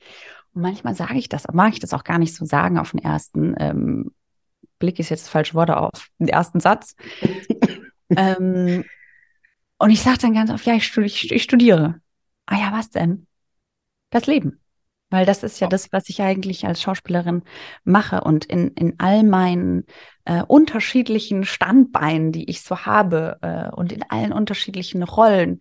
Und auch wenn ich gar nicht konkret in der Rollenvorbereitung für ein spezielles Projekt bin, sondern einfach als mhm. Sandra durch die Welt gehe, mhm. ähm, ist, ist das, was total wichtig ist, dass man mhm. das Leben studiert, damit wir als SchauspielerInnen, es ist unsere Aufgabe, das Leben oder das mögliche Leben mhm. darzustellen. Mhm. um das zu können, musst du irgendwie versuchen, bestmöglich herauszufinden, wie das funktioniert, wie du Absolut. selbst als Mensch funktionierst, wo deine Emotionen sitzen, wie Kommunikation funktioniert, wie zwischenmenschliche Dynamiken funktionieren. Ähm, und ich kann ja jetzt noch eine Stunde drüber quatschen, aber äh, ich glaube, die Message ist klar und äh, ja, so ja. und weil du jetzt auch das, das Thema Frauen also angesprochen hast, das ist ja auch gerade in der Filmbranche immer noch, leider Gottes, ein Thema, die Rolle der Frau in der Filmindustrie, ja, ähm, wo wir ja erst wieder neulich, oder ja, ist ja immer noch Debatten mitbekommen haben, wo es echt grenzwertig zugeht. Also von dem her finde ich das auch total wichtig. Das ist ja auch ein Auftrag, den du damit unterstützt, ne? Ja, ich hoffe. Ja, ich gebe mein Bestes. Ja. Und dann hast du ja gesagt, in der, wie nennt man das, Schauspielkammer oder äh, Gewerkschaft? Äh, der Gewerkschaft, genau. Da bist du ja auch tätig, ne? Also. Genau, das ist äh, eins meiner zwei Ehrenämter, die du jetzt schon angesprochen mhm. hast, weil ich einfach davon überzeugt bin, dass äh, es ganz wichtig ist, sich ehrenamtlich zu engagieren. Mhm. Egal in, in welchem Bereich und in welchem Ausmaß, mhm. aber dass man irgendwie was zurückgibt und ähm, was, was Gutes tut, finde ich ganz, ganz wichtig. Und ich verstehe das auch, wenn gerade in der heutigen Zeit und äh, es wird alles schneller und anstrengender und wenn, ne, wenn, aber das ist so schade, dass das dann oft das Erste ist, was daneben runterfällt. Und ich merke es an mir. Ähm, es ist nicht einfach, das alles unter einen Hut zu kriegen, aber ähm, was, was willst du machen? Also hilft ja alles nichts. Einer muss es ja machen. Ne? ja, klar. Und genau, da bin ich in der, in der, ähm, beim BFFS, das ist der Berufsverband äh, äh, der Schauspieler, in der Gewerkschaft bin ich da tätig und bin seit einigen Jahren da in einem Ehrenamt als Regionalpatin ähm, für Frankfurt, also für die ganzen hessischen SchauspielerInnen. Mhm. Und da setzen wir uns natürlich für bessere Arbeitsbedingungen, bessere, ja, diese ganzen sozialrechtlichen Themen ein und ähm, finde ich wahnsinnig wichtig, wieder dieses sich zusammentun, zusammen für, für bessere Bedingungen mhm. einsetzen. Ähm, ja, das ist, ähm, das ist auf jeden Fall schon auch so ein, so ein Herzensehrenamt, wo man auch, das man, braucht man auch natürlich Atem, ne? Und mhm. Äh, gerade wenn, also ich habe mir zwei Ehrenämter ausgesucht, wo du wirklich irgendwie gut Puste brauchst und wo oft Rückschläge irgendwie kommen. Aber äh, wie gesagt, es hilft alles nichts. Äh, das muss mhm. gemacht werden, das ist wichtig. Mhm. Und da sind schon so viele tolle, wichtige Dinge jetzt äh, entstanden und Verbesserungen für uns SchauspielerInnen, ähm, dass ich sage, es macht total Sinn. Das muss, das muss mhm. weiter, äh, das muss weitergemacht werden. Ja. Mhm. Ja. Und dann bist du ja noch, oder weiß ich von dir, international sogar noch tätig. Also ich bin immer wieder jetzt wirklich baff tatsächlich, Sandra, weil ich mir gar nicht vorstellen kann, wie du das schaffst, ja. Aber was Wie viele. Stunden hat der Tag von Sandra? Ey? Ja, ja. Und ich denke mir immer, also ich kann das nachvollziehen, weil Leute immer zu mir sagen, wann machst du das alles? Aber ich, ja, kann das unterschreiben, was du vorhin gesagt hast. Wenn dein Herz für was brennt und du auch erkennst, hey, das ist wichtig und richtig, das zu tun, dann tut man das. Also mir ist es dann auch nicht so schade, ja, die Zeit dafür aufzubringen, auch wenn viele von außen sagen, also der Hoffmann man, der spinnt. Ja, aber ja. Ja, ähm, und wenn das, wenn man das leidenschaftlich macht, dann gibt es einem ja im besten Fall auch mhm. Energie. Ne? Und gleichzeitig ist es aber genauso wichtig, weil also beim Thema äh, Life-Life-Balance ist es genauso wichtig, dass ich mich ab und zu auch mal rausnehme, weil ich nur ähm, aus einer vollen wie sagt man, volle Tasse oder vollem Glas auch geben Voll, kann. Ja, ne? Mhm, volles so Glas, ja. Genau. Und ähm, da zwischendurch sich rauszunehmen und äh, wirklich auch mal in die Ruhe zu gehen und die Akkus aufzuladen und wieder klarzukommen und auch die ganzen Sachen zu verarbeiten, die man da erlebt. Ich, mein Leben ist manchmal, denke ich mir so, wenn ich da von außen drauf gucke, ist schon wirklich ein bisschen verrückt. Und äh, das möchte auch alles irgendwie so nach und nach dann verarbeitet werden. Und wenn ich dann so in ganz krassen Phasen bin, wo ein Ding aufs nächste äh, folgt, dann äh, merke ich das schon. Und dann muss ich mich dann auch immer, muss ich mir zumindest kleine Inselchen bauen, wo ich das mache. Mhm. Und ähm, genau, das, äh, das zweite Ehrenamt, da waren wir gerade. Ähm, ich äh, bin Gründungsmitglied von einer Hilfsorganisation äh, und äh, von Seed of Small Beginnings und mhm. äh, wir machen Entwicklungshilfe in Kambodscha. Wow. Das war jetzt so mhm. die Kurzvariante. Mhm. Das heißt, du bist dort auch unterwegs dann oft, oder? Äh, ja, ich versuche das natürlich, ne? Mhm. nach, äh, nach bester Möglichkeit natürlich auch vor Ort zu sein. Äh, ist natürlich mit meinem Job nicht immer so einfach, sich dann äh, auch mal für drei oder vier Wochen rauszunehmen. Aber ich äh, vor Corona habe ich das auf jeden Fall ähm, gemacht und jetzt ähm, wäre ich am liebsten gestern schon rübergeflogen als morgen. So, ein Kollege von mir ist auch gerade drüben, ähm, jetzt für einige Monate, mit dem bin ich immer im Austausch. Äh, ja, also das war damals. Ähm, habe ich, nachdem ich, ich habe ja nach, ich hab, haben wir noch gar nicht drüber gesprochen, ich habe ja nach meiner Schauspielausbildung doch noch ein Studium draufgesetzt, ne? Und habe okay. noch Film- und Theaterwissenschaften studiert. Da war, sind sie wieder die Medienwissenschaften, aber dann sehr spezialisiert für Film und Theater.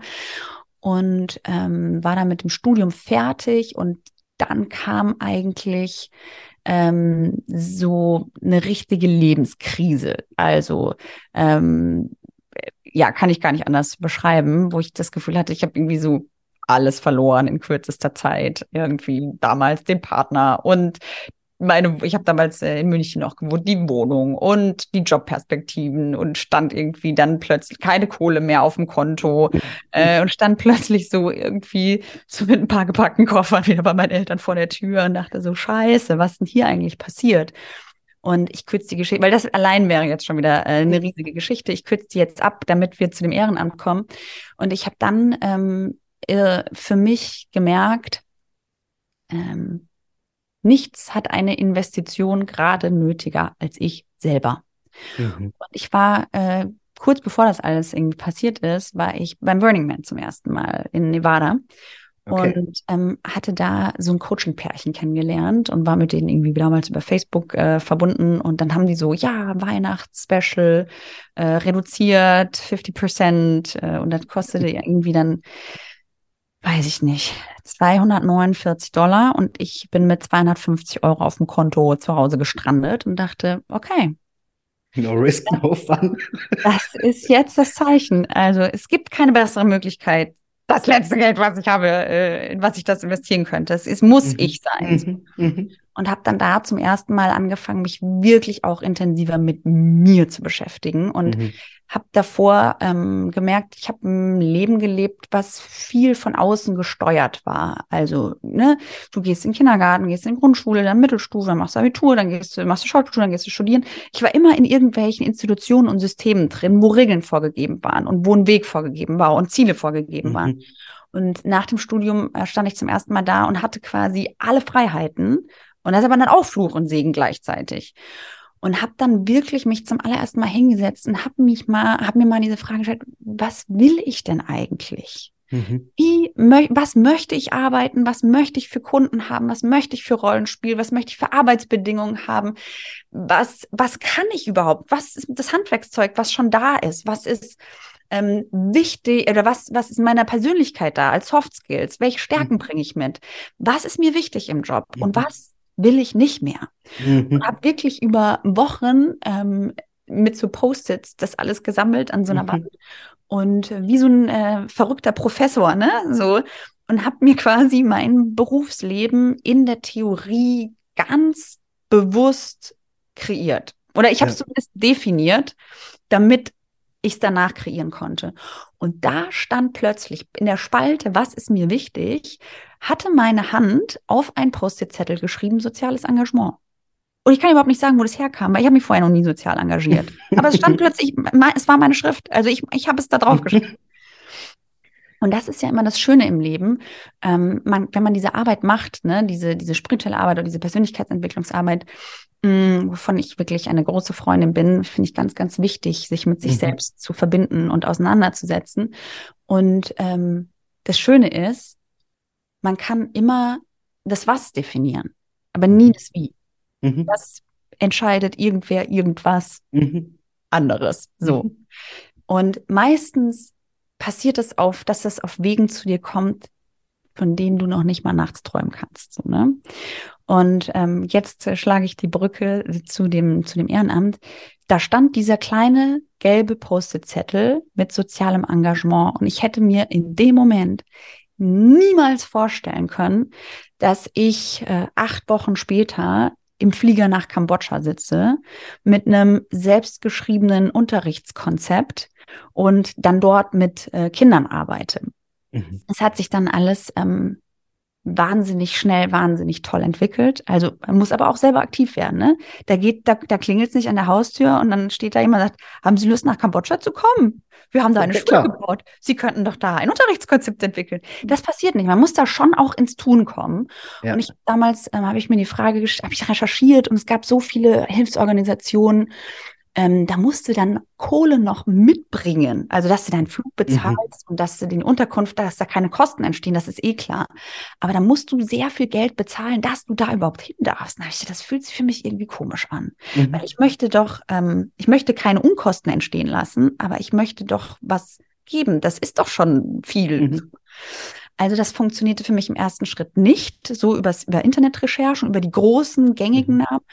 Äh, ich habe okay, ich, ich muss das über einen privaten Kontakt machen. Wen kenne ich denn? Wer war denn schon mal für eine Organisation irgendwo in einem Entwicklungsland? Und dann ist mir ein, ein Bekannter eingefallen, den ich übrigens damals an diesem Filmset in diesem Kriegsbunker an der Maginot-Linie kennengelernt habe, wo Nein. ich mich verloren habe. Doch.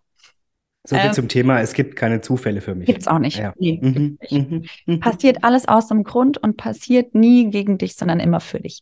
Mhm. Und äh, der sagt dann, ja, Kambodscha, aber äh, weder er ist noch gerade drüben, noch die Gründerin aus der Schweiz.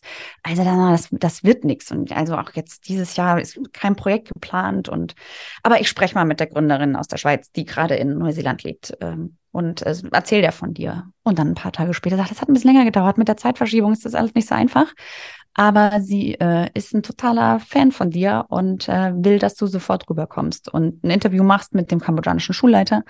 Und dann äh, ging das plötzlich alles sehr schnell und ähm, dann musste ich irgendwie, also die wollten, dass da jemand rüberkommt und die Kinder unterrichtet in, ähm, ja, mit einem künstlerisch-pädagogischen Ansatz.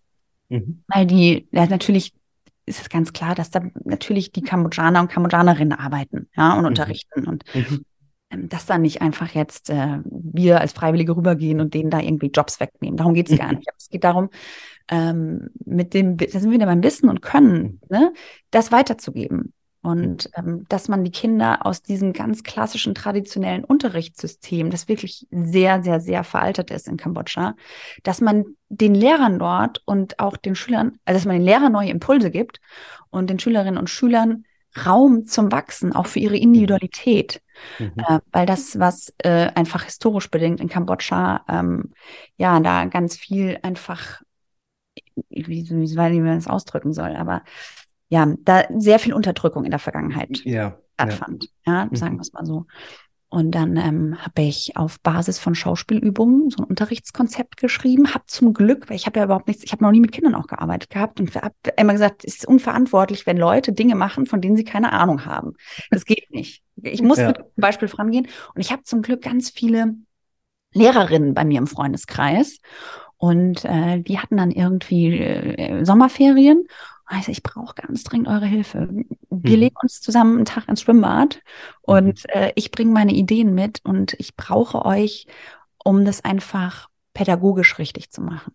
Mhm. Und ähm, dann haben, es ist durch die dann damals der, der Pädagogikansatz mit reingekommen und dann habe ich die Mappe unter den Arm geklemmt, den Rucksack auf und saß vier Wochen später dann plötzlich im Flieger in ein fremdes Land, äh, in einen fremden Kontinent, auf dem ich noch nicht war und ähm, ja, und bin dann da in eine Welt eingetaucht, die mich wahnsinnig berührt und bereichert hat und ähm, ja, kam zurück und wusste, ich will da mehr machen. Mhm. Und dann haben wir damals, also der Bekannte, über den das gelaufen ist, der ist dann kurzerhand mitgeflogen und hat das filmisch begleitet und dokumentiert. Ach cool. Und ähm, dann sind wir zurückgekommen, haben ähm, hier angefangen, äh, Vorträge zu halten äh, über unsere Arbeit dort, über die kambodschanische Kultur, über die kambodschanische Geschichte, weil das ja hier einfach auch an den Schulen gar nicht unterrichtet wird, ne? was, mhm. was da wirklich für ein Wahnsinn in der Vergangenheit passiert mhm. ist. Ne? Ich sage ein Stichwort Rote Khmer, mhm. das hat man vielleicht nochmal gehört, aber mhm. dass da äh, noch vor nicht allzu langer Zeit ein Genozid stattfand, das wissen viele hier einfach gar nicht. Mhm. Und ähm, dann haben wir hier so ein paar Vorträge gehalten, um irgendwie Spenden zu sammeln.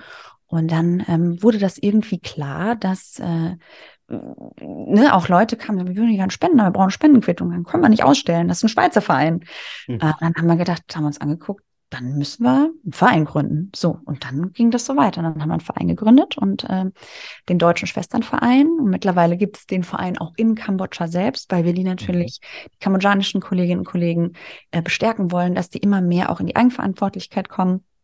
Und dann war ich im Jahr drauf war ich wieder drüben und da haben wir dann ähm, vom deutschen Verein, das war das erste Projekt, was der deutsche Verein dann eigenständig ähm, finanziert äh, hat, haben wir einen Kindergarten noch gebaut zu diesem Bildungszentrum mitten im Dschungel.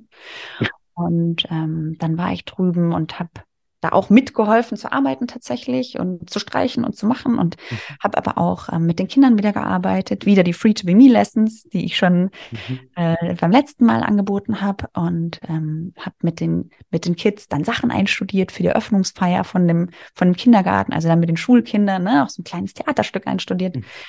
und ähm, komme da immer mit ja einem vollen Herzen und einer wahnsinnigen Demut zurück nach mhm. Deutschland.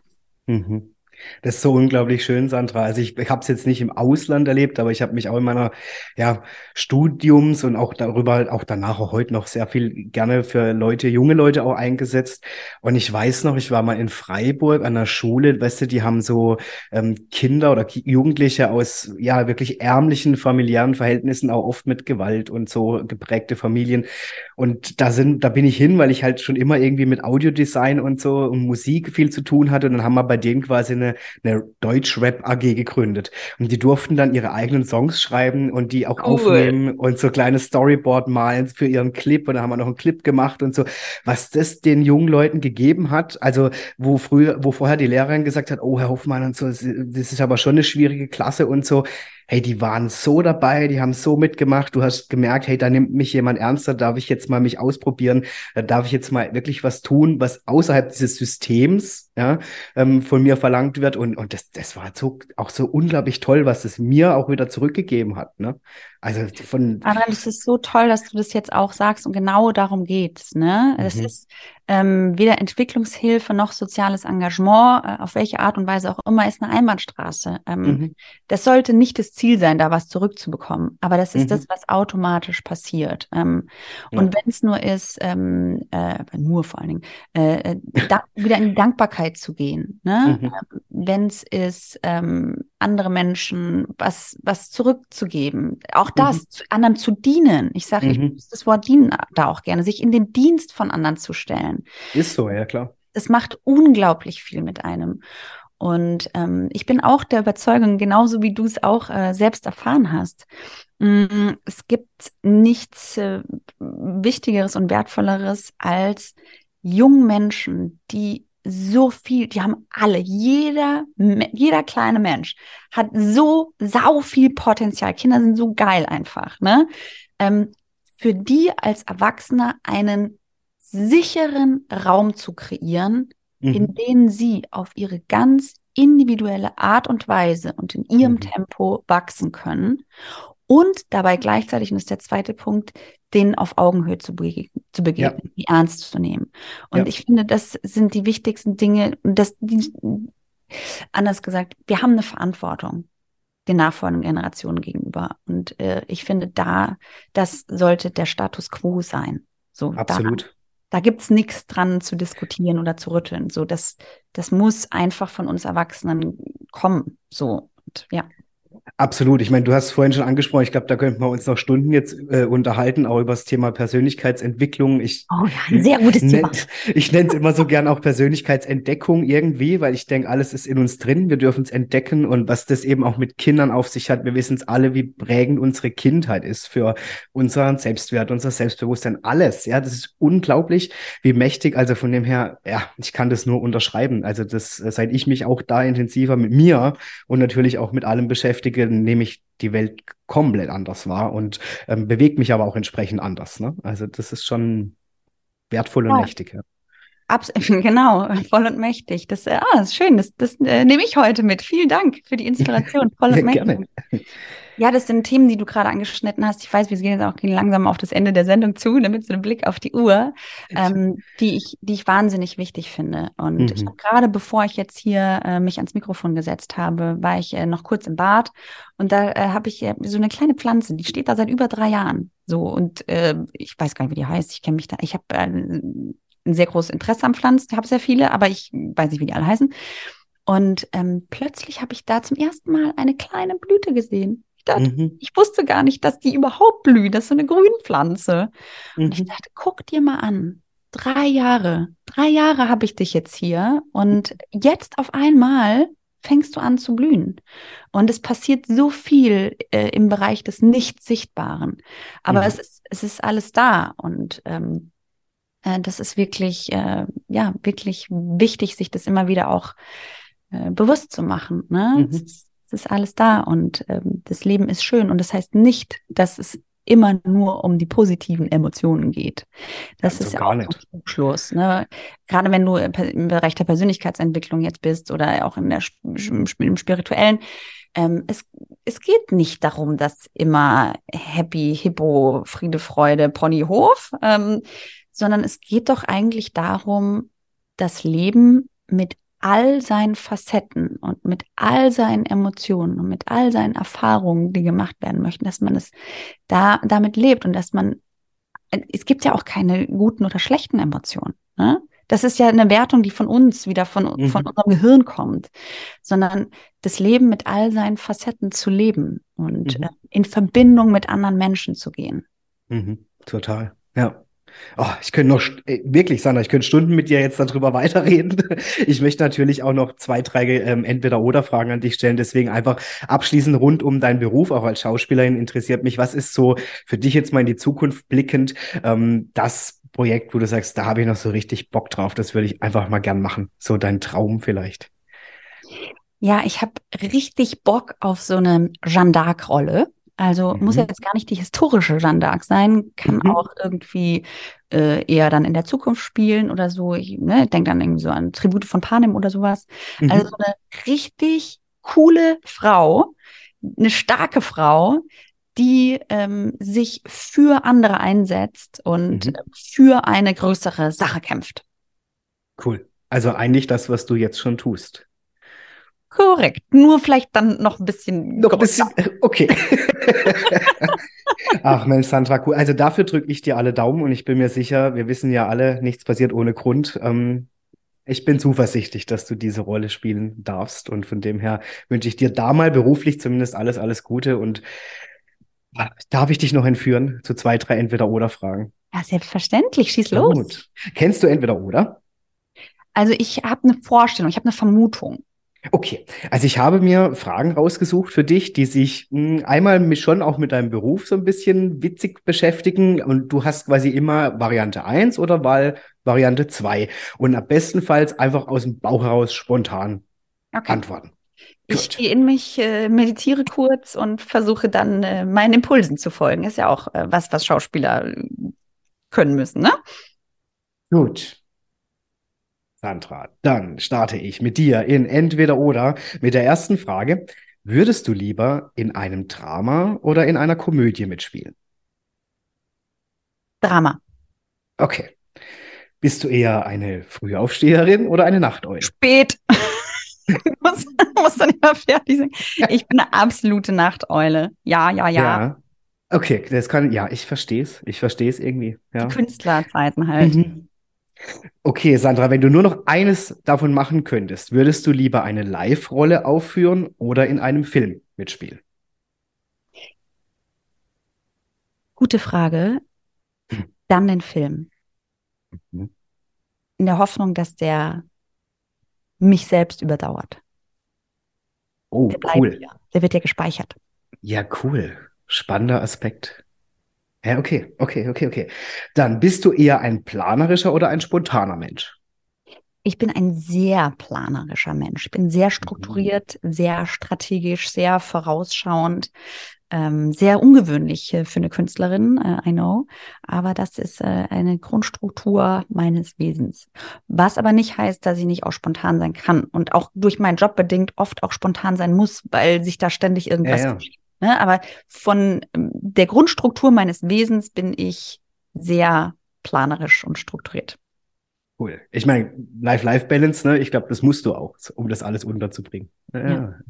Okay, dann würdest du lieber eine Nebenrolle in einem großen Film spielen oder die Hauptrolle in einem etwas kleineren Filmprojekt übernehmen? Mm.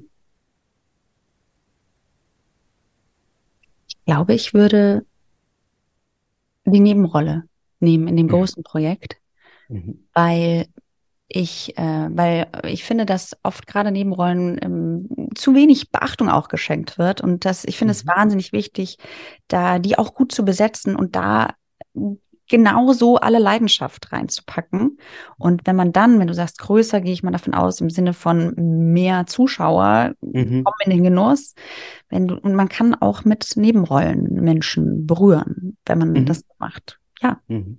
Ich meine, es gibt ja nicht umsonst hier, and the Oscar goes to hier beste Nebenrolle und so. Also, ja. Genau. Und das ist für, also für uns SchauspielerInnen ist in Nebenrollen tatsächlich herausfordernder, weil du mhm. viel weniger Zeit hast, ähm, die Figur zu erzählen. Mhm. Ja gut, dann, liebe Sandra, etwas privater, Pizza oder Pasta? Äh, beides. beides? Ich, ich, liebe Italienisch, ja, beides. viel, viel von beidem. Beides viel, okay. Strand oder Berge? Strand. Ja, bist du das Sommersonne? Ich bin ein ganz krasses äh, Sonnenkind und ähm, ich freue mich jetzt auch gerade. Ich bin äh, ab nächster Woche für, für einen Workshop auf Mallorca. Äh, ich brauche so Sonne, ich brauche Strand unter meinen Füßchen und äh, ein bisschen Meeresgeplätscher. Dann bin ich glücklich. Ja. Ja, da kann ich mich dir anschließen. Ja. ja. Bist du eher so die Risikoträgerin oder die Sicherheitsfanatikerin? Weder noch. Hm? Also ähm, in meinem Job ähm, musst du täglich mit Risiken eingehen und mit Risiko leben. Du hast keine Sicherheit. Ja, ich bin mhm. freischaffende Künstlerin. Ähm, mhm. Wenn ich ein sicherheitsorientierter Mensch wäre, könnte ich meinen Job gar nicht machen. Da wird ja, der Dresden nämlich durch irgendwann. Ne? Mhm. Mm, und äh, auf der anderen Seite bin ich aber schon ein Mensch, der auch ähm, eine gewisse Sicherheit, aber jetzt gar nicht ne, im, im monetären Sinne. Mhm, mhm äh, jetzt braucht, sondern eher dann äh, im sozialen und emotionalen Sinne. Ne? Ich habe ein mhm. sehr, sehr starkes äh, soziales Netz, das immer da ist, ne? durch mhm. Familie, Freunde. Äh, da bin ich wahnsinnig dankbar für. Das ist die, die Sicherheit, die, die ich mhm. habe. Mega. Gut, Sandra, dann habe ich noch zwei Fragen an dich. und zwar einmal, würdest du lieber eine Figur spielen, die dich in ihrer Persönlichkeit und ihrem Verhalten herausfordert oder eine Rolle, die deinen Stärken entspricht? Na, ich gehe davon aus, dass egal welchen Schauspieler, welche Schauspielerin du fragst, sagen die das Erste. Weil man selber äh, kennt sich, weiß, man ist, hat mhm. sich jeden Tag irgendwie um sich rum. Das ist äh, nicht die Herausforderung, sondern das Erste, wo man wirklich sich in eine andere Welt mhm. reindenken muss, in eine andere Figur, wie die denkt, wie die fühlt, die auch. Und je weiter diese Figur mhm. von deiner eigenen Persönlichkeit weg ist, desto größer ist die Herausforderung und mhm. desto mehr Energie musst du auch aufwenden. Mhm. Von daher, ähm, so also Figuren zu spielen, die mir selbst nahe sind, das ist, tut zwischendurch ganz gut, weil man da nicht so ganz so viel Energie mhm. geben muss. Ja. Aber wenn du mich jetzt fragst, wenn ich mich entscheiden muss, würde ich das erste nehmen, das äh, mit der Herausforderung. Okay, cool. Ja, dann habe ich abschließend für dich, liebe Sandra, noch die Frage, würdest du lieber eine Rolle spielen, die dich physisch oder emotional fordert? Mm. Ich, also ich, ich, glaube emotional. Also wir haben gesagt, ich soll meinen Impulsen folgen und mhm. der Impuls war emotional. Dann kam das Gehirn, was sich eingeschaltet hat und gesagt, ja, aber du meinst, für das Theaterstück musst du ja auch physisch da, ne, was so finanziert mhm. Ähm, ich bin eher, ich sag jetzt mal, ein kopflastiger Mensch. So. Äh, und ich arbeite sehr viel mit meinen Gedanken, mit der Kraft der Gedanken, ne? mit, mhm. mhm. mit meiner Birne, wenn es ums Textlernen geht. Also so, und ähm, der Körper ist äh, super wichtig, aber wenn ich mich jetzt entscheiden müsste, ich finde Emotionen ein wahnsinnig spannendes Feld und ich mhm. würde mich dann gerne den Herausforderungen im emotionalen Bereich widmen. Mhm. Wie schön. ist mir auch zu anstrengend wahrscheinlich. Ja, kann ich nachvollziehen. Also ich glaube, ich würde wahrscheinlich auch eher emotional wählen. Und ich fand es ganz cool, weil was, Mensch, Sandra, was hättest für einen schöneren Abschluss geben können, als du jetzt gerade gesagt hast, ähm, deinen Impulsen zu folgen. Weil ich bin unglaublich froh, dass ich dem Impuls gefolgt bin, mit dir in Kontakt zu treten, ähm, was ja ganz unscheinbar angestoßen worden ist. Und äh, ich muss ehrlich sagen, für mich war das jetzt auch eine Ehre, tatsächlich, dich kennenzulernen und auch mehr über dieses ja, Metier, auch der Schauspielerei mal zu erfahren, weil ja, wir alle haben wahrscheinlich nur das äh, Bild im Kopf, wir gucken halt den Tatort und der läuft halt und ja, aber was alles so dahinter steckt, wie man eigentlich dahin kommt, was das dich als Persönlichkeit auch ausmacht drumherum, also für mich unglaublich bereichernd. Ich habe ganz, ganz viel jetzt auch von dir mitnehmen dürfen und dafür danke ich dir. Wie schön. Ich danke dir, Adrian. Also einmal, dass du mich natürlich eingeladen hast und auch, dass du die äh, Sendung so wirklich wundervoll vorbereitet hast. Ähm, das waren alles wirklich sehr äh, wertschätzende Fragen und ähm, wo es wirklich darum geht, Sachen rauszuarbeiten, die, die interessant sein können für andere Menschen, ne? für euch da draußen quasi. Und ähm, vielen, vielen Dank, dass du diese wundervolle Sendung hostest und äh, da so viel Energie und Leidenschaft auch rein. Man spürt es, man spürt es deiner, man merkt es deiner deiner Sendung an, wie viel Leidenschaft du da reinsteckst. Und ähm, mach bitte einfach genau so weiter, denn genau so ist es richtig. Danke, oh Mann. Ach, Sandra, jetzt habe ich Gänsehaut und wie du richtig sagst, es ist wirklich ein Herzensthema und hey, was könnte es Cooleres geben, als dass wir, du bist ja auch jetzt Teil davon, Menschen dabei unterhalten und bestenfalls sogar noch Wissen weitergeben und so. Also total cool. Ja, also danke, danke, danke von Herzen an dich, dass du dir die Zeit genommen hast, bei Adrian äh, lädt ein zu Gast zu sein. Für alle, die zuhören, ich wünsche euch unglaublich viel Spaß mit der Folge. Ich hoffe, ihr habt jetzt richtig Neugierde rund um die Schauspielerei entwickelt und ich denke, ja, man, darf, man kann und darf dich sicherlich auch googeln und finden. Ähm, und wenn der ein oder andere sagt, da will ich mehr wissen oder ich habe mal eine Frage, Genau, ich habe ja auch so ein Instagram-Profil, ne? Da könnte man dann einfach schreiben, wenn jetzt noch irgendwie was missverständlich war oder unklar oder ihr sagt, da ist jetzt noch, da würde ich gerne noch mal tiefer nachfragen, ähm, dann ähm, klar, meldet euch einfach. Cool. Oder ich habe vielleicht eine Firma, wo ich sage, so, ich möchte jetzt mal hier einen Sparing-Partner Schauspiel bei mir. Genau, dann können ja. wir auch da Kontakte herstellen. Ja, das ist ja auch da wieder, ne, geben und nehmen und Synergien schaffen. Und ich Absolut. finde alles immer gut, ähm, ähm, was äh, mit Win-Win zu tun hat. Also mhm. wenn alle Parteien davon profitieren und wenn nichts zu Lasten von jemandem oder etwas geht. Weil es Absolut. geht auch anders. Es geht mhm. auch so, dass man Projekte macht und ähm, Ansätze fährt und ähm, ähm, eine Meinung hat oder was. Also all, es geht alles, dass man, mhm. dass alle davon profitieren. Das, es geht. Mhm. Ja, mhm. davon bin ich überzeugt. Liebe Sandra, ich habe ja einen besten Freund, der wohnt in der Nähe von Darmstadt, Klein-Gerau, Groß-Gerau und so ist ja sicherlich ein Begriff. Das ähm, ist um die Ecke, ja. Ich würde mich freuen, wenn wir uns auch mal abseits des Bildschirms irgendwann persönlich treffen, kennenlernen. Also es wird sicherlich passieren. Und bis dahin, wie gesagt, ich darf mich jetzt von dir offiziell bei Adrian Led ein verabschieden. Natürlich nicht offiziell aus dem Leben. Und an alle, die eingeschaltet haben, meine Lieben, ganz, ganz viel Spaß. Und ich freue mich, wenn ihr nächstes Mal wieder mit dabei seid, wenn es heißt Adrian Led ein. Und bis dahin, Gute euch und viel Spaß mit der Folge. Tschüss und danke, Sandra. Tschüss, danke dir.